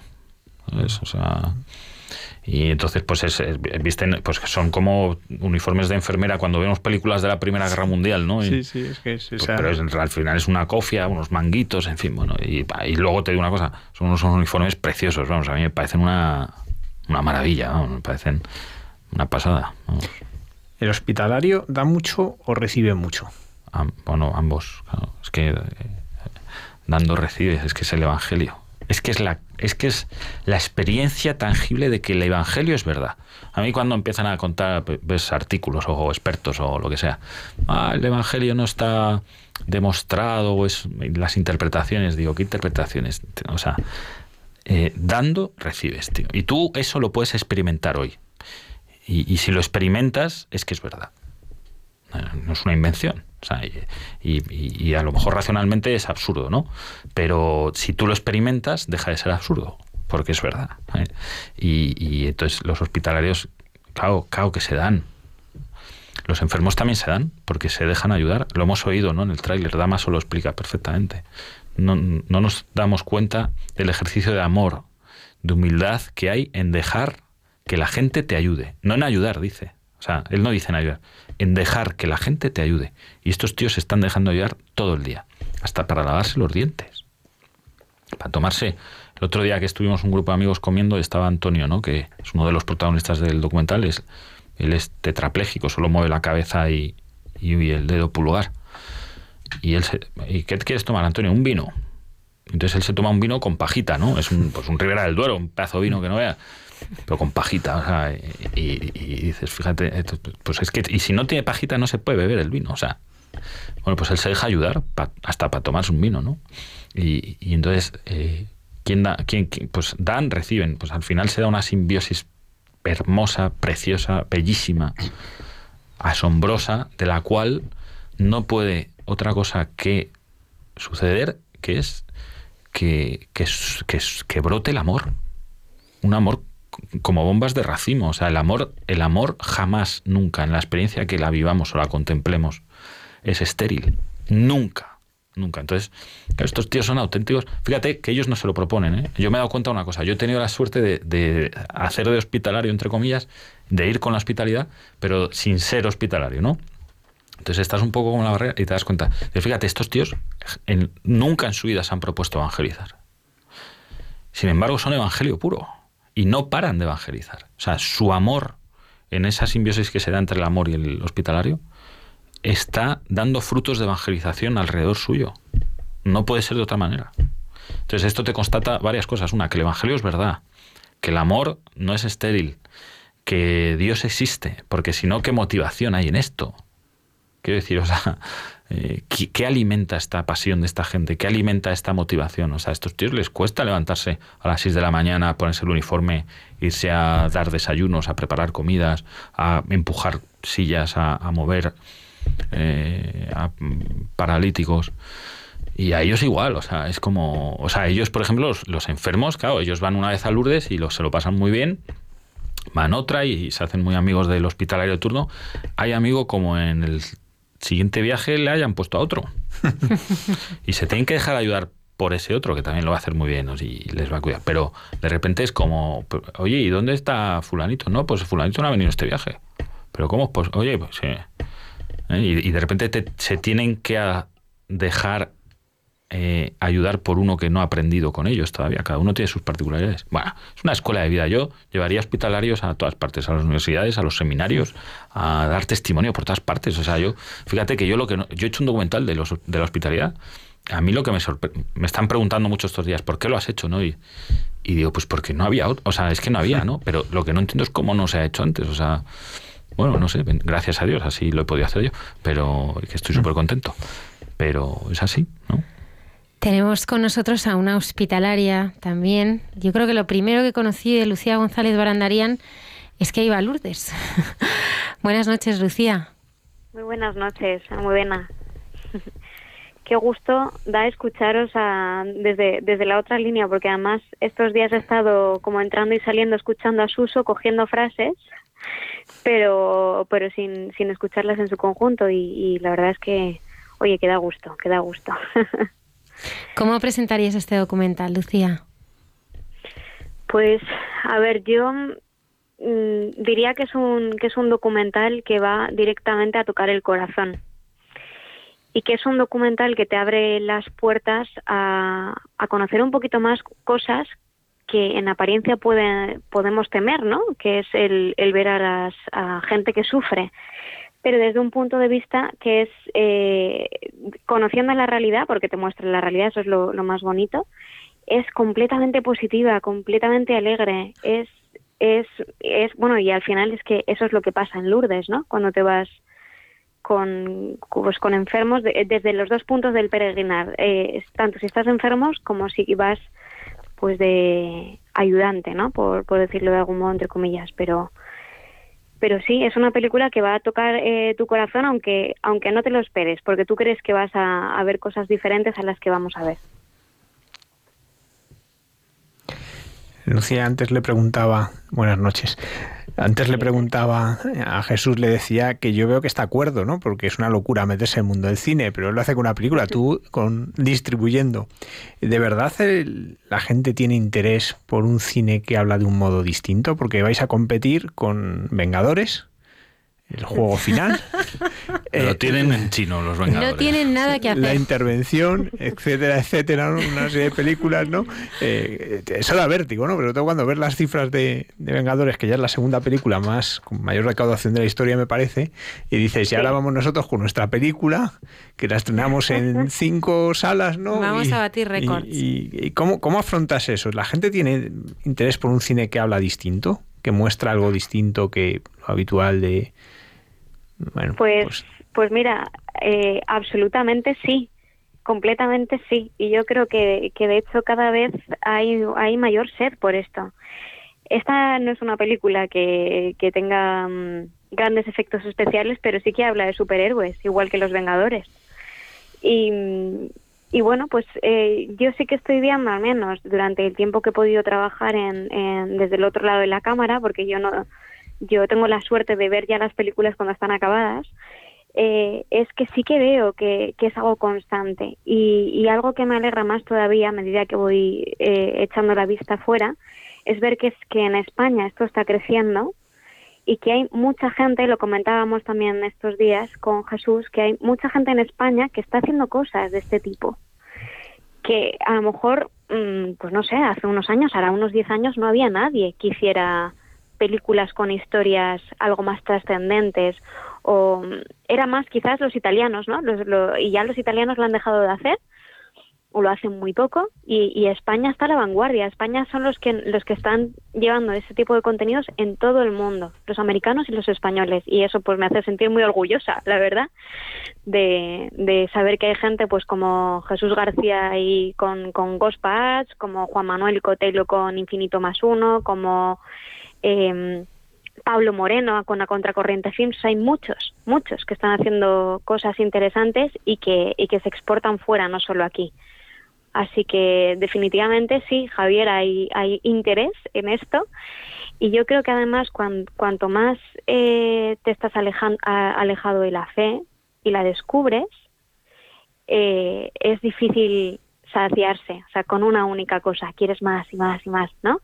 Entonces, eh, pues sí, definitivamente, ojalá después de Hospitalarios, que yo estoy convencida de que va a encantar, intuyo que va, que va a ser un éxito, de verdad, mi, mirando desde fuera. Estoy muy sorprendida de cómo está actuando la Virgen en muchas cosas, a pesar de nuestras torpezas constantes ah, y sobre todo las mías. Pero. No son compartidas, ¿eh? no te preocupes. Que, que, que aquí, de verdad, porque es, es verdad que, que mmm, en todo el proceso, desde el principio, ¿eh? se ve la mano de la Virgen. Entonces decías, tú eres una persona cuerda, ¿cómo te lanzas a esto? Mira, te prometo que llega un momento que lo que no puedes es no, no hacerlo. Es un misterio. O sea, pero de repente llega un momento que dices, no, no puedo dar marcha atrás. Y, y, y ves que todo sale mal, que todo se complica. Que, a ver, una... Me, eh, antes nos hemos estado riendo, ¿no? Ahora director de cine. A ver, que yo no soy cineasta. O sea, que... Ya sí. Sí, bueno, eso, eso estáis diciendo todos, pero tú te vas a ir que a mí el traje me viene grande. Y ya vas a salir como director de cine. Sí, sí, pero, pero, pero es cierto como es tan precioso ver lo que dice Luciano, que se están suscitando eh, eh, iniciativas que van por esta línea. Esa, o sea, alguien lo ha suscitado, ¿eh? O sea, no somos tontos. O sea, quiero decir, ha habido una llamada. Hay, hay una llamada de Dios. O sea, yo si no, no me pongo a hacer esto. O sea, que de verdad que yo tengo o sea, que tengo otras. ¿eh? O sea, y, menos sin tener ni idea. O sea, claro, cuando yo, yo me acuerdo cuando yo decidí que iba a hacer un documental, que dije, venga, voy a hacerlo. ¿Esto cómo se hace? claro, la primera pregunta es, ¿cómo se hace? ¿Sabes?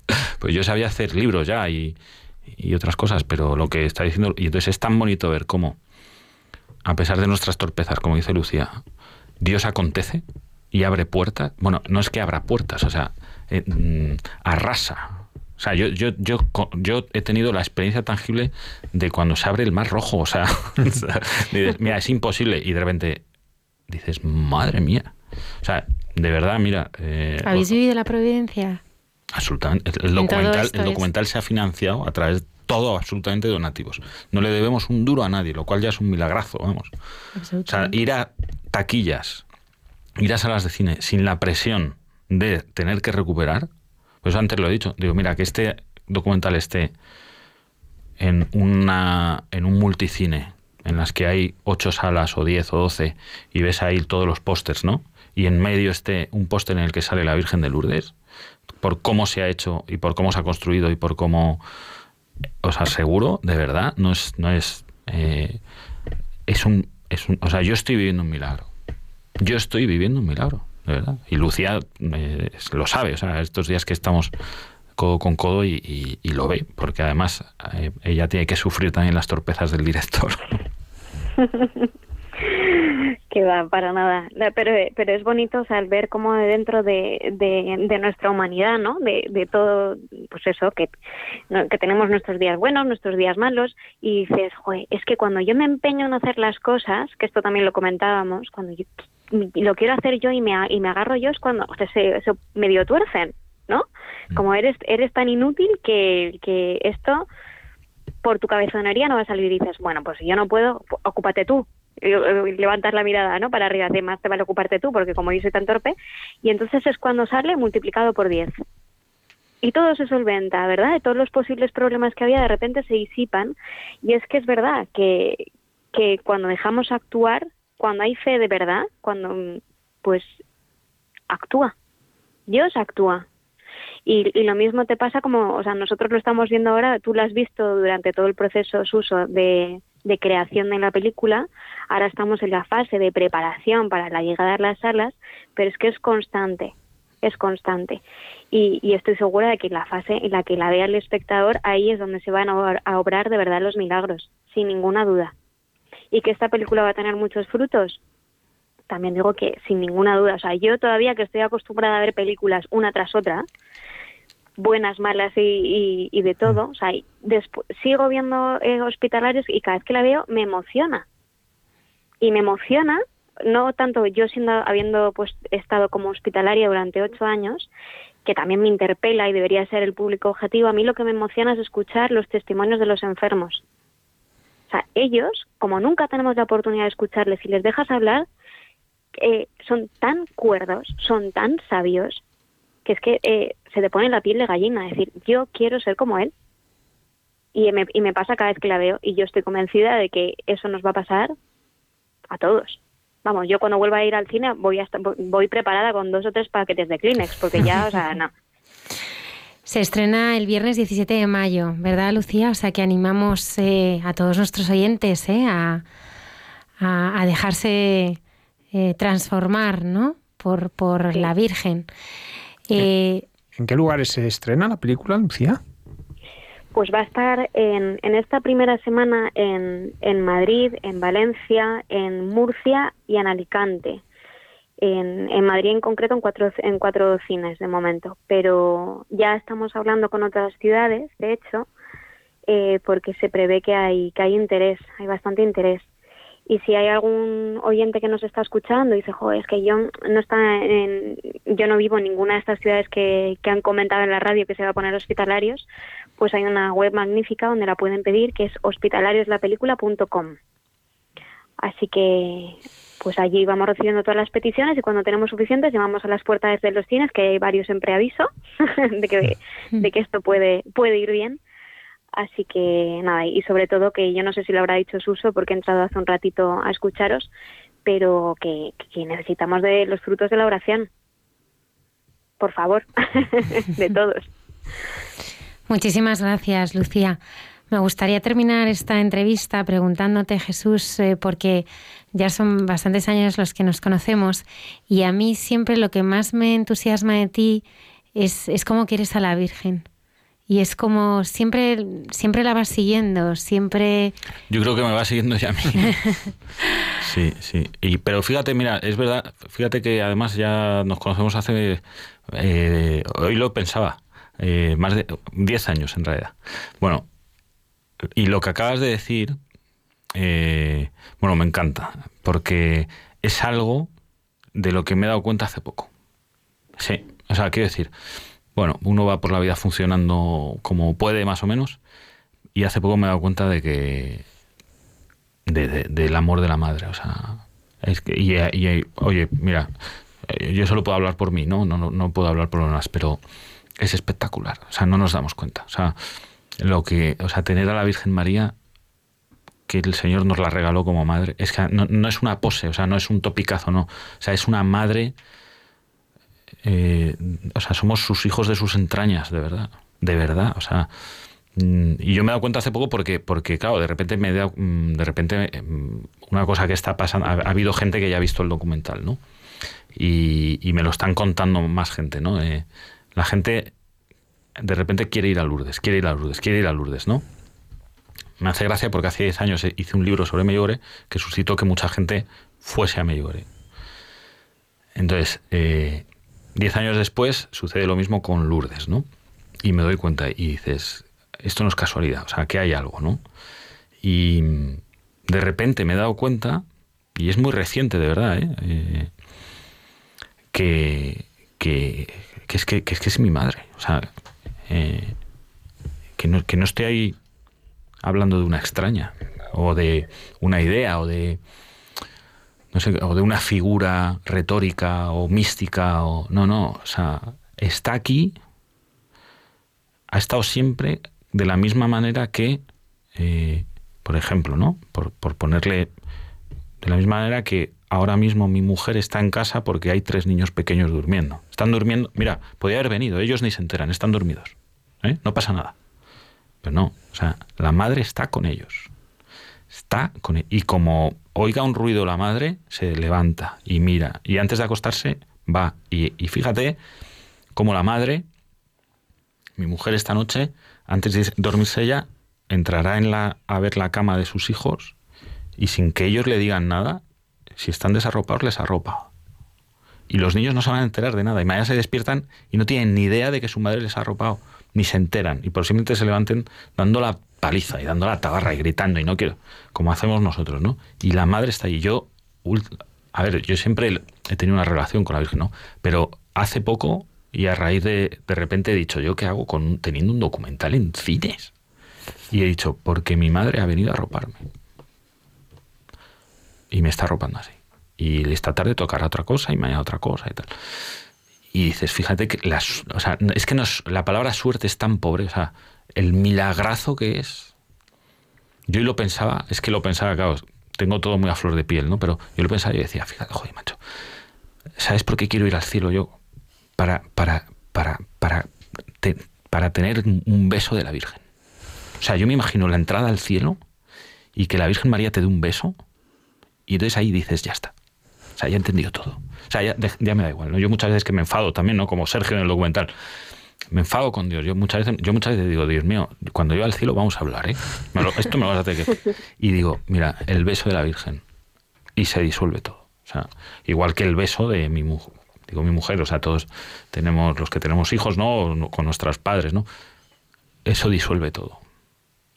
El cuidado de la Virgen, o sea, cómo la madre cuida de sus hijos cuando ellos no se dan cuenta cómo les atiende, cómo mis hijos, por ejemplo, sacaba un día la leche y al día siguiente se despiertan para día y ya hay leche en la nevera y no saben cómo. Y es un automatismo, ni siquiera lo valoran, ¿no? Bueno, pues porque ha habido una madre providente que ha dicho, oye, que hay que ir a comprar leche, hay que... Pues, o sea, esas cosas no suceden porque... Entonces, nosotros en nuestra vida tenemos... Yo lo digo para que la gente, o sea... Eh, entenderme la palabra, ¿no? Pero se aproveche. O sea, quiero decir, que tenemos una madraza o sea, que no es una madre cualquiera. O sea, que es una madre que hubo una boda en la que se acabó el vino y dijo, tú arregla esto, macho. o sea, arréglalo. No puede ser una boda sin vino. Y dices, eh, o sea, qué pendiente está, qué cuidado, ¿sabes? Qué delicada. En fin. Muchas gracias, Jesús. Gracias, Lucía. Estaremos ahí el viernes muy ilusionados eh, y rezando para, para, que este proyecto llegue a muchos corazones y, sobre todo queramos mucho más a la Virgen y vayamos a ver a Lourdes, a verla a Lourdes. Gracias, Jesús. Gracias. Gracias, Lucía. Muchas gracias a vosotros. Lucía, descansa, ¿eh? que, que, estás trabajando mucho estos días. y tú, bonito, y tú. Hasta pronto, Lucía. Gracias. adiós.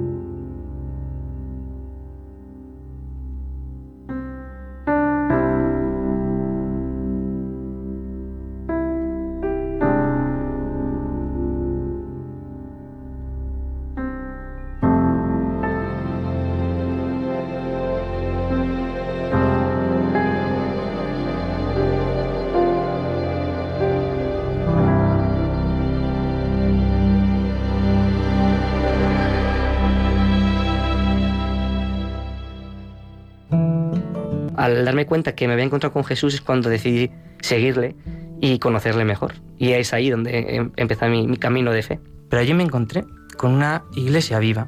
Uno no sabe qué es encontrarse con Cristo hasta que lo experimenta, ¿no? De hecho, lleva con miedos. Se me aparecerá ahí una luz blanca por la noche, un fantasma. No, no son esas cosas, ¿no? Es, es, es una palabra, es un gesto, es una presencia eh, encarnada. Eh, necesité primero de las personas, para poco a poco ir preparando el corazón para dar un sí a, un Jesús que se manifiesta y que uno no descubre hasta que, hasta que da ese sí. Y yo mi oración con Jesús muchas veces me la, me la imagino como los dos sentados en un banco charlando. Me escucha, no me reprocha, no me pone caritas, no me lanza indirectas, sino que siempre eh, pues, eh, tiene un, rostro amigo, un rostro pues que te, te, comprende, aunque no tengas la razón, pero pues te comprende, te, te sabe arropar, te sabe acoger, eh, sabe disfrutar de tus alegrías contigo y las potencia. Jesús está incluso cuando, cuando más ofuscado y más cabreado estás con Él. Cristo actualiza su mensaje día a día. ¿No? Y, te lo dice todas las mañanas, oye, que te quiero, que, pues que estoy aquí y que no te olvides de mí, ¿no? que, pues que hasta la última gota es, es, es por ti ¿no? y, me he entregado hasta el final. El estilo de Jesús es distinto, ¿no? Es, es la sencillez, es, lo poquito, es eh, lo que llega a todos, ¿no? Entonces, eh, abrirse a, a, un Jesús tan, tan vulnerable es súper fácil y está al alcance de todos. A, mí me gusta intentar descubrir a Cristo en, la carnalidad. Ese Cristo encarnado es, es eh, la persona que tenemos al lado, que es criatura de Dios. Lo sepa o no lo sepa, lo crea o no lo crea, pero es, es criatura de Dios. Existe porque Dios así lo ha querido. Dios es esas instrucciones, puedo decirlo así, ¿no? Muchas veces de, de mi vida. Y, le pregunto muchas veces a Él qué es lo que Él quiere de mí, porque Él tiene pensado mi vida de una forma. Y creo que mm, la felicidad plena de cada ser humano es ser como Dios ha pensado que seas, ¿no? Como te ha pensado ser. Y Dios nos ha creado y pensado a cada uno de una forma. Y me gusta volver a, a la fuente, a Dios, para entender qué es lo, de qué estoy hecho, para qué estoy hecho. Y esa respuesta la tienes en aquel que te ha creado.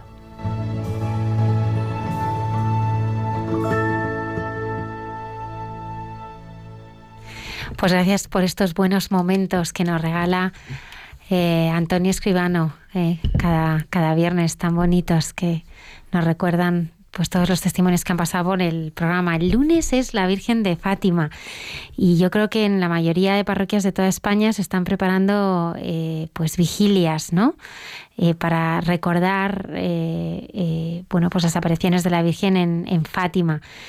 queremos compartir con nuestros oyentes la que se está organizando en la parroquia de la Asunción de Nuestra Señora en Alpedrete, Madrid, a las 7 de la tarde.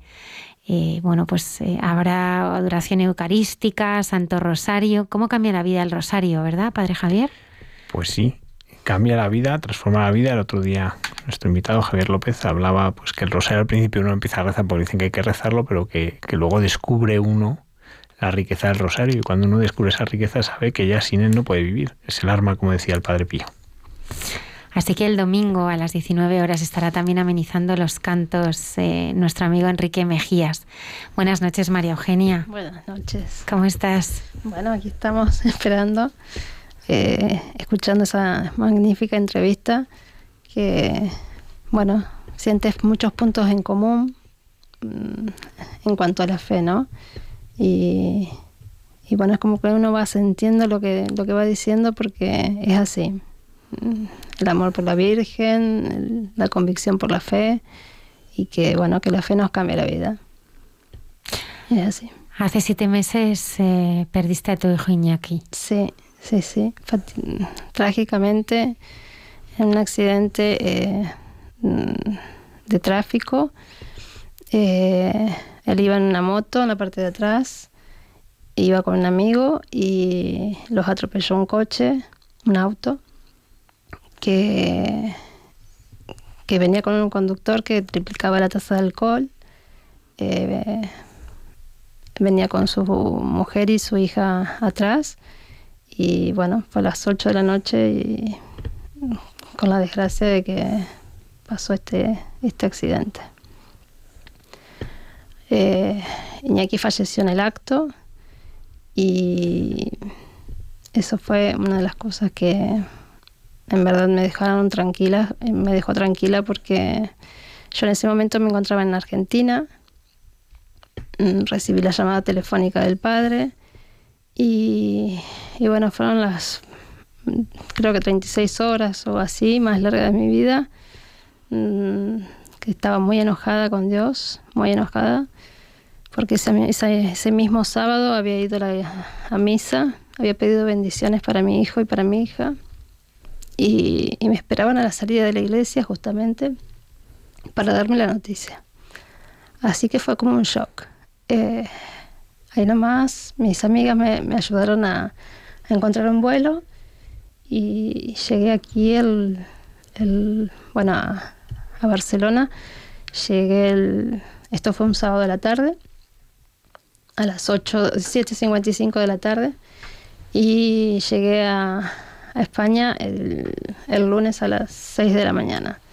Así que fue un largo viaje, un debate interno importante, de muchas preguntas a Dios, de por qué, y de por qué Iñaki, que era un ser especial, eh, muy sensible, demasiado sensible. Eh, yo siempre había dicho que él era un ángel, porque así lo sentía.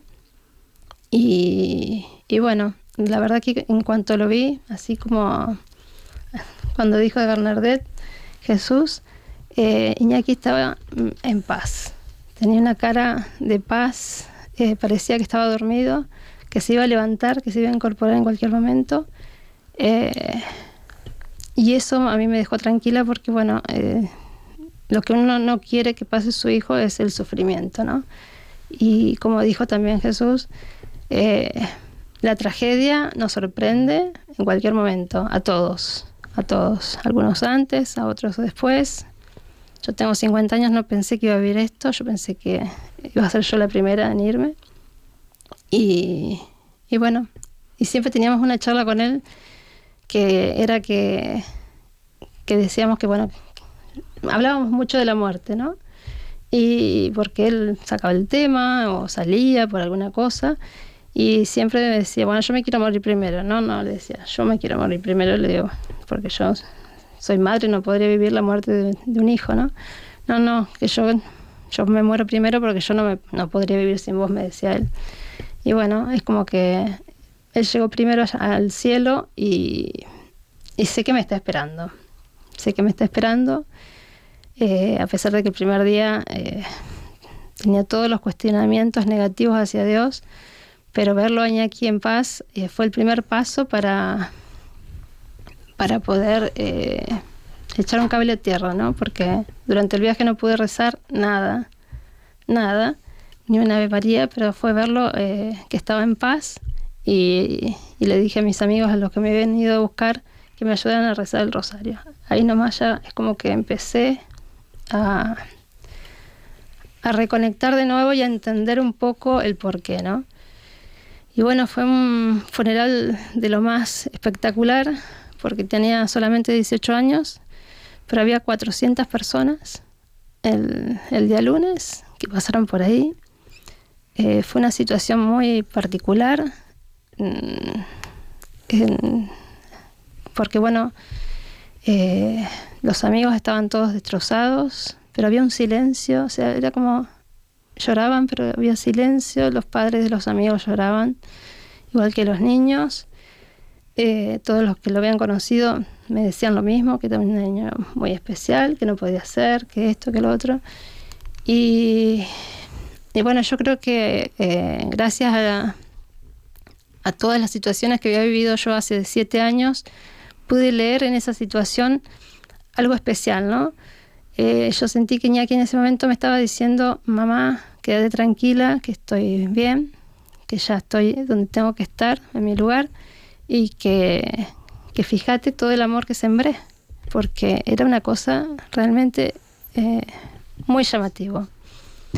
Así que bueno, ahí nomás es como que Mm, no sé, er, era como que la que estaba un poco más armada porque mi hija estaba destrozada, no, no había forma que dejara de llorar, no sé, temblaba todo el tiempo, el padre igual, y sin embargo yo siempre fui la como la más, que apenas me tocan llorar, eh, estaba como más entera, ¿no? Y yo creo que fue un poco la, la fe, fue justamente la fe lo que me sostuvo y lo que me está sosteniendo.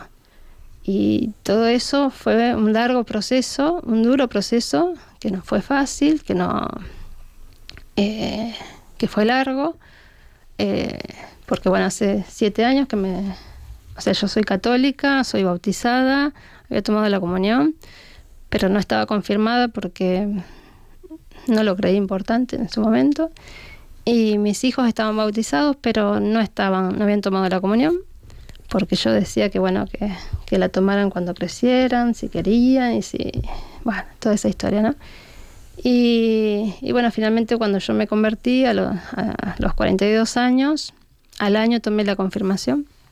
Y mi hijo, en ese proceso en que, que yo me convertí, él quiso acompañarme, quiso saber qué pasaba, ¿no? Quería tratar de entenderme.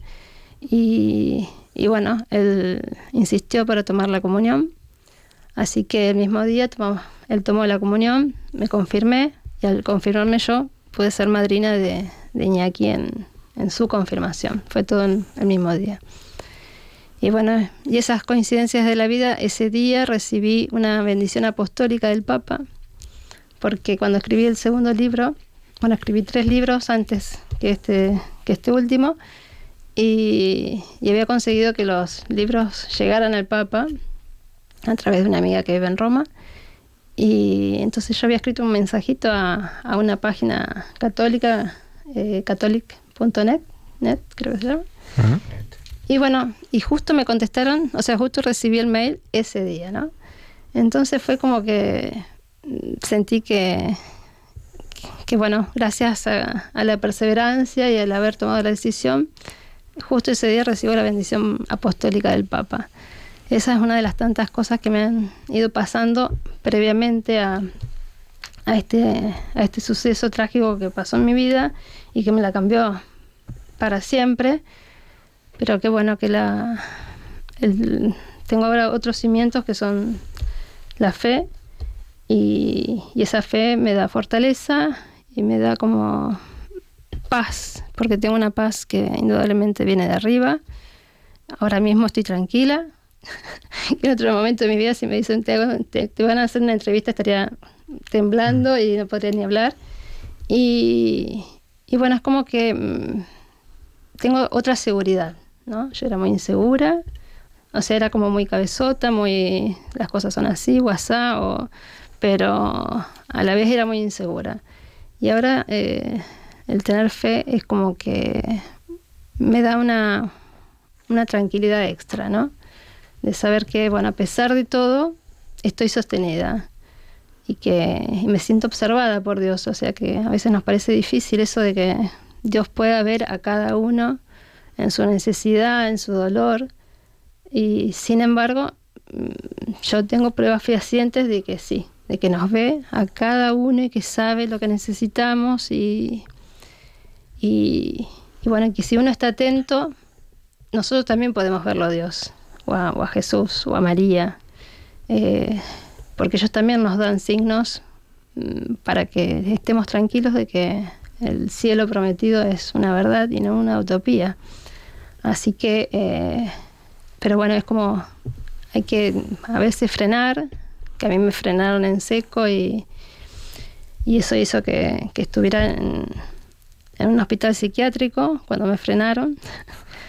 me frenaron tan de golpe que, eh, bueno, fue como una lluvia de, de, percepciones especiales. Eh, me di cuenta que no estábamos solos, que, si uno pide ayuda del cielo, del cielo te la mandan, a través de personas, a través de, situaciones, para ayudarte justamente, pero que hay que estar con el corazón abierto.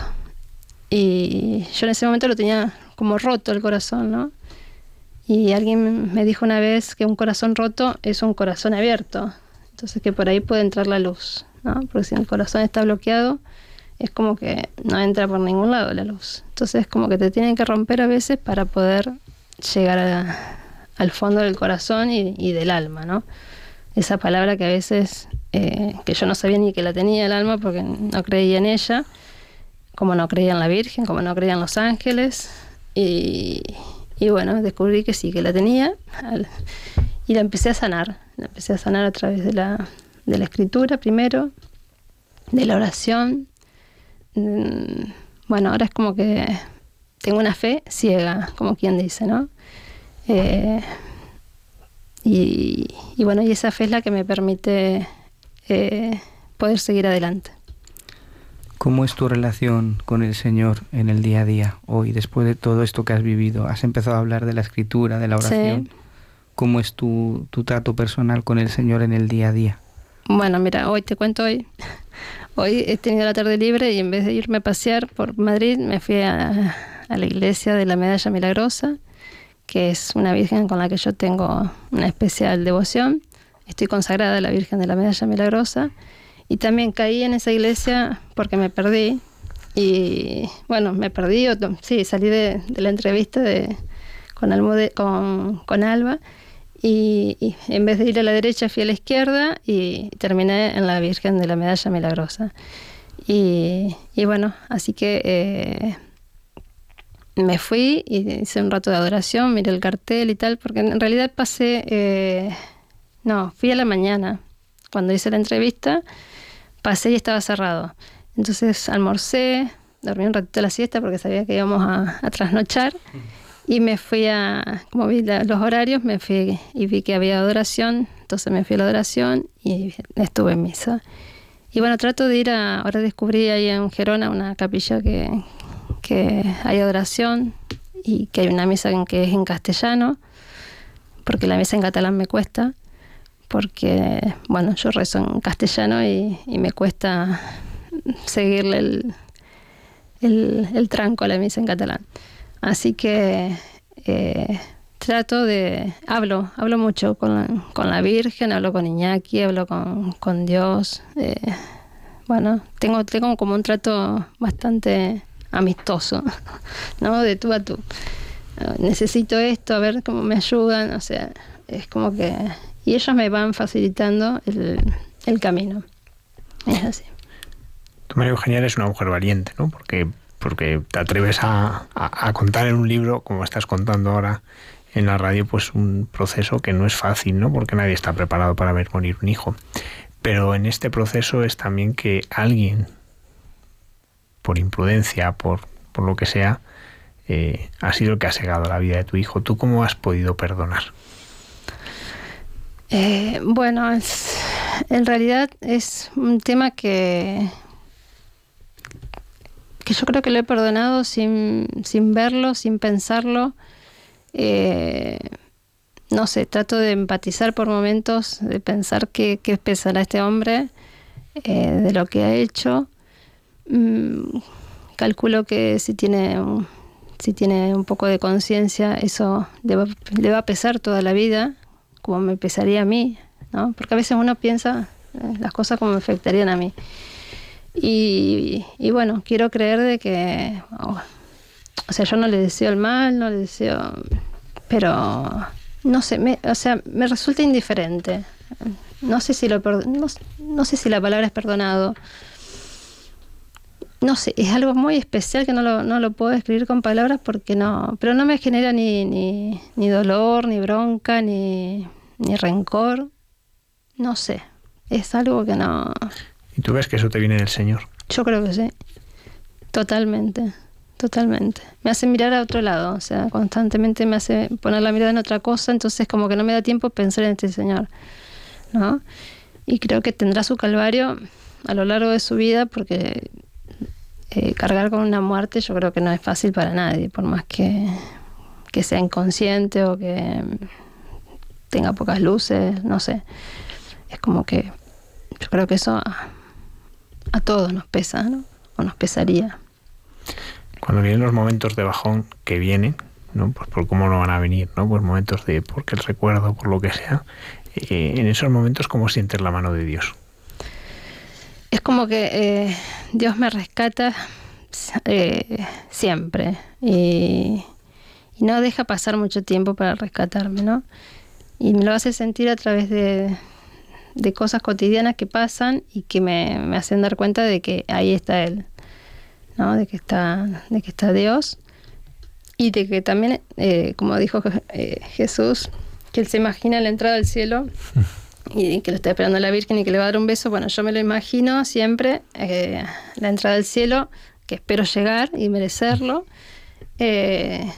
a Iñaki y la Virgen al lado. Porque la Virgen en este proceso que estuvo presente y me dio una señal en el mismo momento que falleció Iñaki de que estaba con él.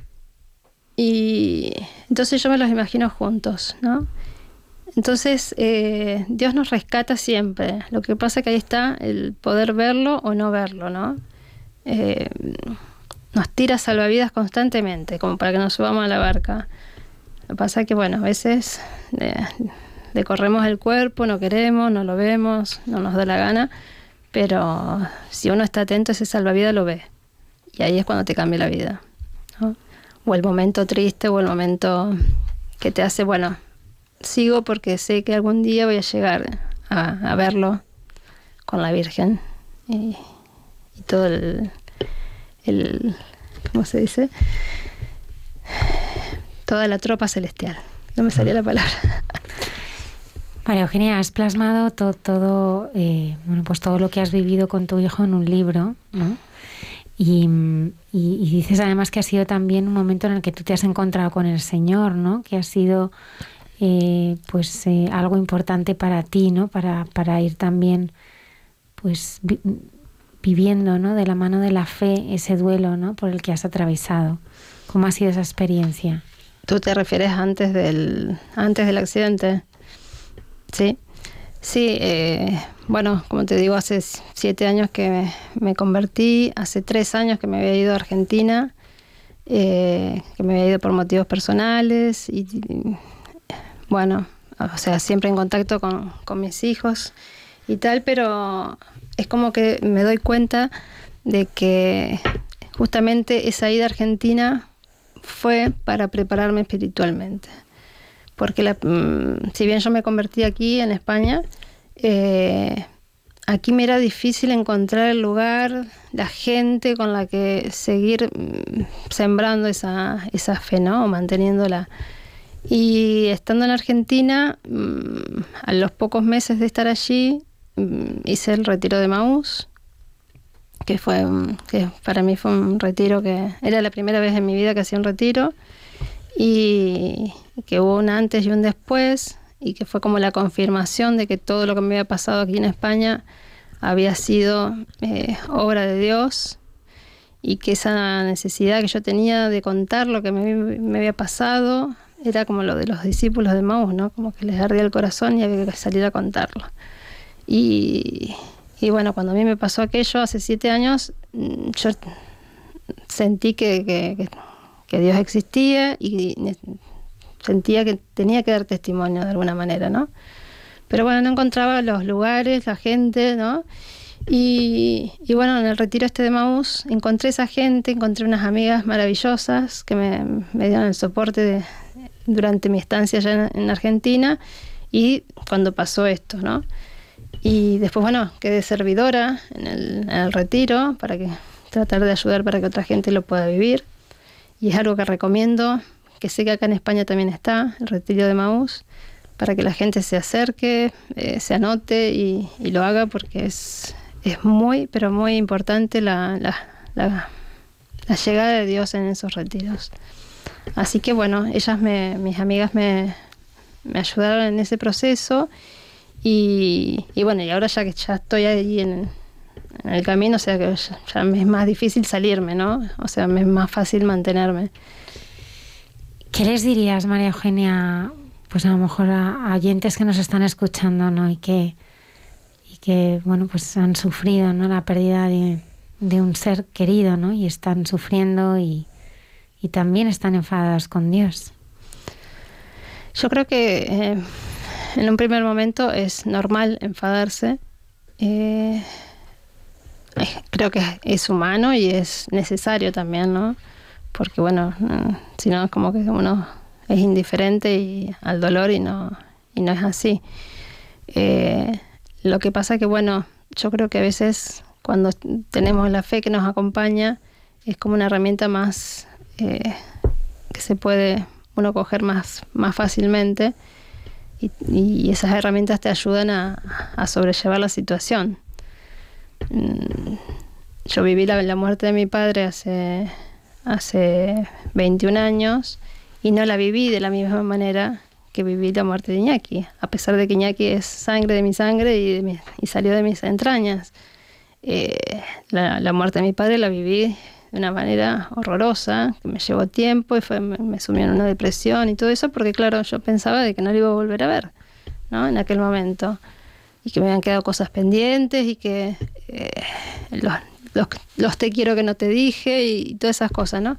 En cambio con Iñaki, eh, además de que estoy convencida de que lo voy a volver a ver, no me quedó nada pendiente, porque teníamos una relación súper especial eh, donde todo lo hablábamos, donde todo lo decíamos, éramos muy parecidos en el fondo. Eh, entonces es como que lo único que nos había quedado pendiente era hacer el Camino de Santiago, que era mi, objetivo para este año, eh, era hacer el camino y lo había invitado y me había dicho que sí, que íbamos a ir juntos. Eso fue lo único que me quedó pendiente. Pero bueno, lo voy a cumplir ahora, me voy a fin de mes y sé que me va a acompañar. O sea, sé, que va a aletear acá a mi costado. Y, bueno, nada, eh, así como decía Jesús, de que cuando uno elige, por ejemplo, ir a Lourdes y no a otro lugar, yo este, este, en estos meses elegirme a Jerusalén y a Lourdes, que estuve en marzo, y, realmente eh, son los lugares que me, que me llenan el corazón. Eh, tanto Lourdes como Jerusalén fueron dos viajes llenos de, también de una conexión espectacular, que eso es como que mm, lo agradezco, se lo agradezco a Dios porque es como que me da esa paz y esa tranquilidad para poder, para poder seguir. ¿no? Siempre digo lo mismo, pero es que es así. O sea, todas esa, esas cosas de Dios son las que te hacen poder seguir con más dignidad y más entereza y más fortaleza. Muchísimas gracias, María Eugenia. No, a ustedes. Eres un regalo. Muchísimas gracias. ustedes lo son. Gracias por, por haber venido desde Gerona ¿eh? a hacer esta entrevista aquí a, a, Radio María. No, muchísimas gracias a ustedes. Te acompañamos con, con, nuestra oración y, y es, es, una maravilla ¿no? ver, ver tu fe, tu entereza, que es, eh, que es como decía también Jesús, ¿no? Que es, que es también porque, porque el Señor te arropa, ¿no? Porque la Virgen te arropa, ¿no? Porque ellos, ellos te cuidan. Gracias a todos nuestros oyentes. Padre Isaac, buenas noches. Muchas gracias, Almudena. Buenas noches a todos. El Padre Pío, muy pronto. Dentro de poco, sí. ¿Eh? Los domingos a las 11. No nos lo perdemos. Antonio Escribano, buenas noches. Buenas noches a todos. Padre Javier. Buenas noches y muchas gracias y que Dios os bendiga a todos. Tendremos el viernes que viene un programa especial para hablar.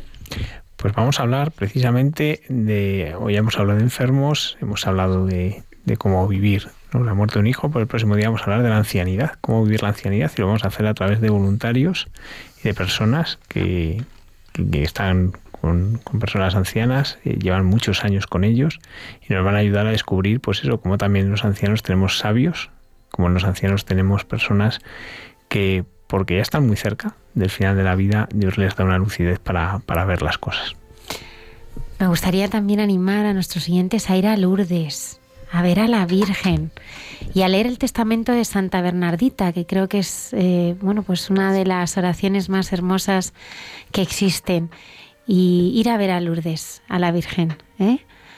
Eh, no se tarda nada, está, está cerca y, y puede cambiarte la vida. Que tengáis una feliz y santa semana. Estaremos aquí puntuales a nuestra cita el próximo viernes en Hay mucha gente buena. Gracias.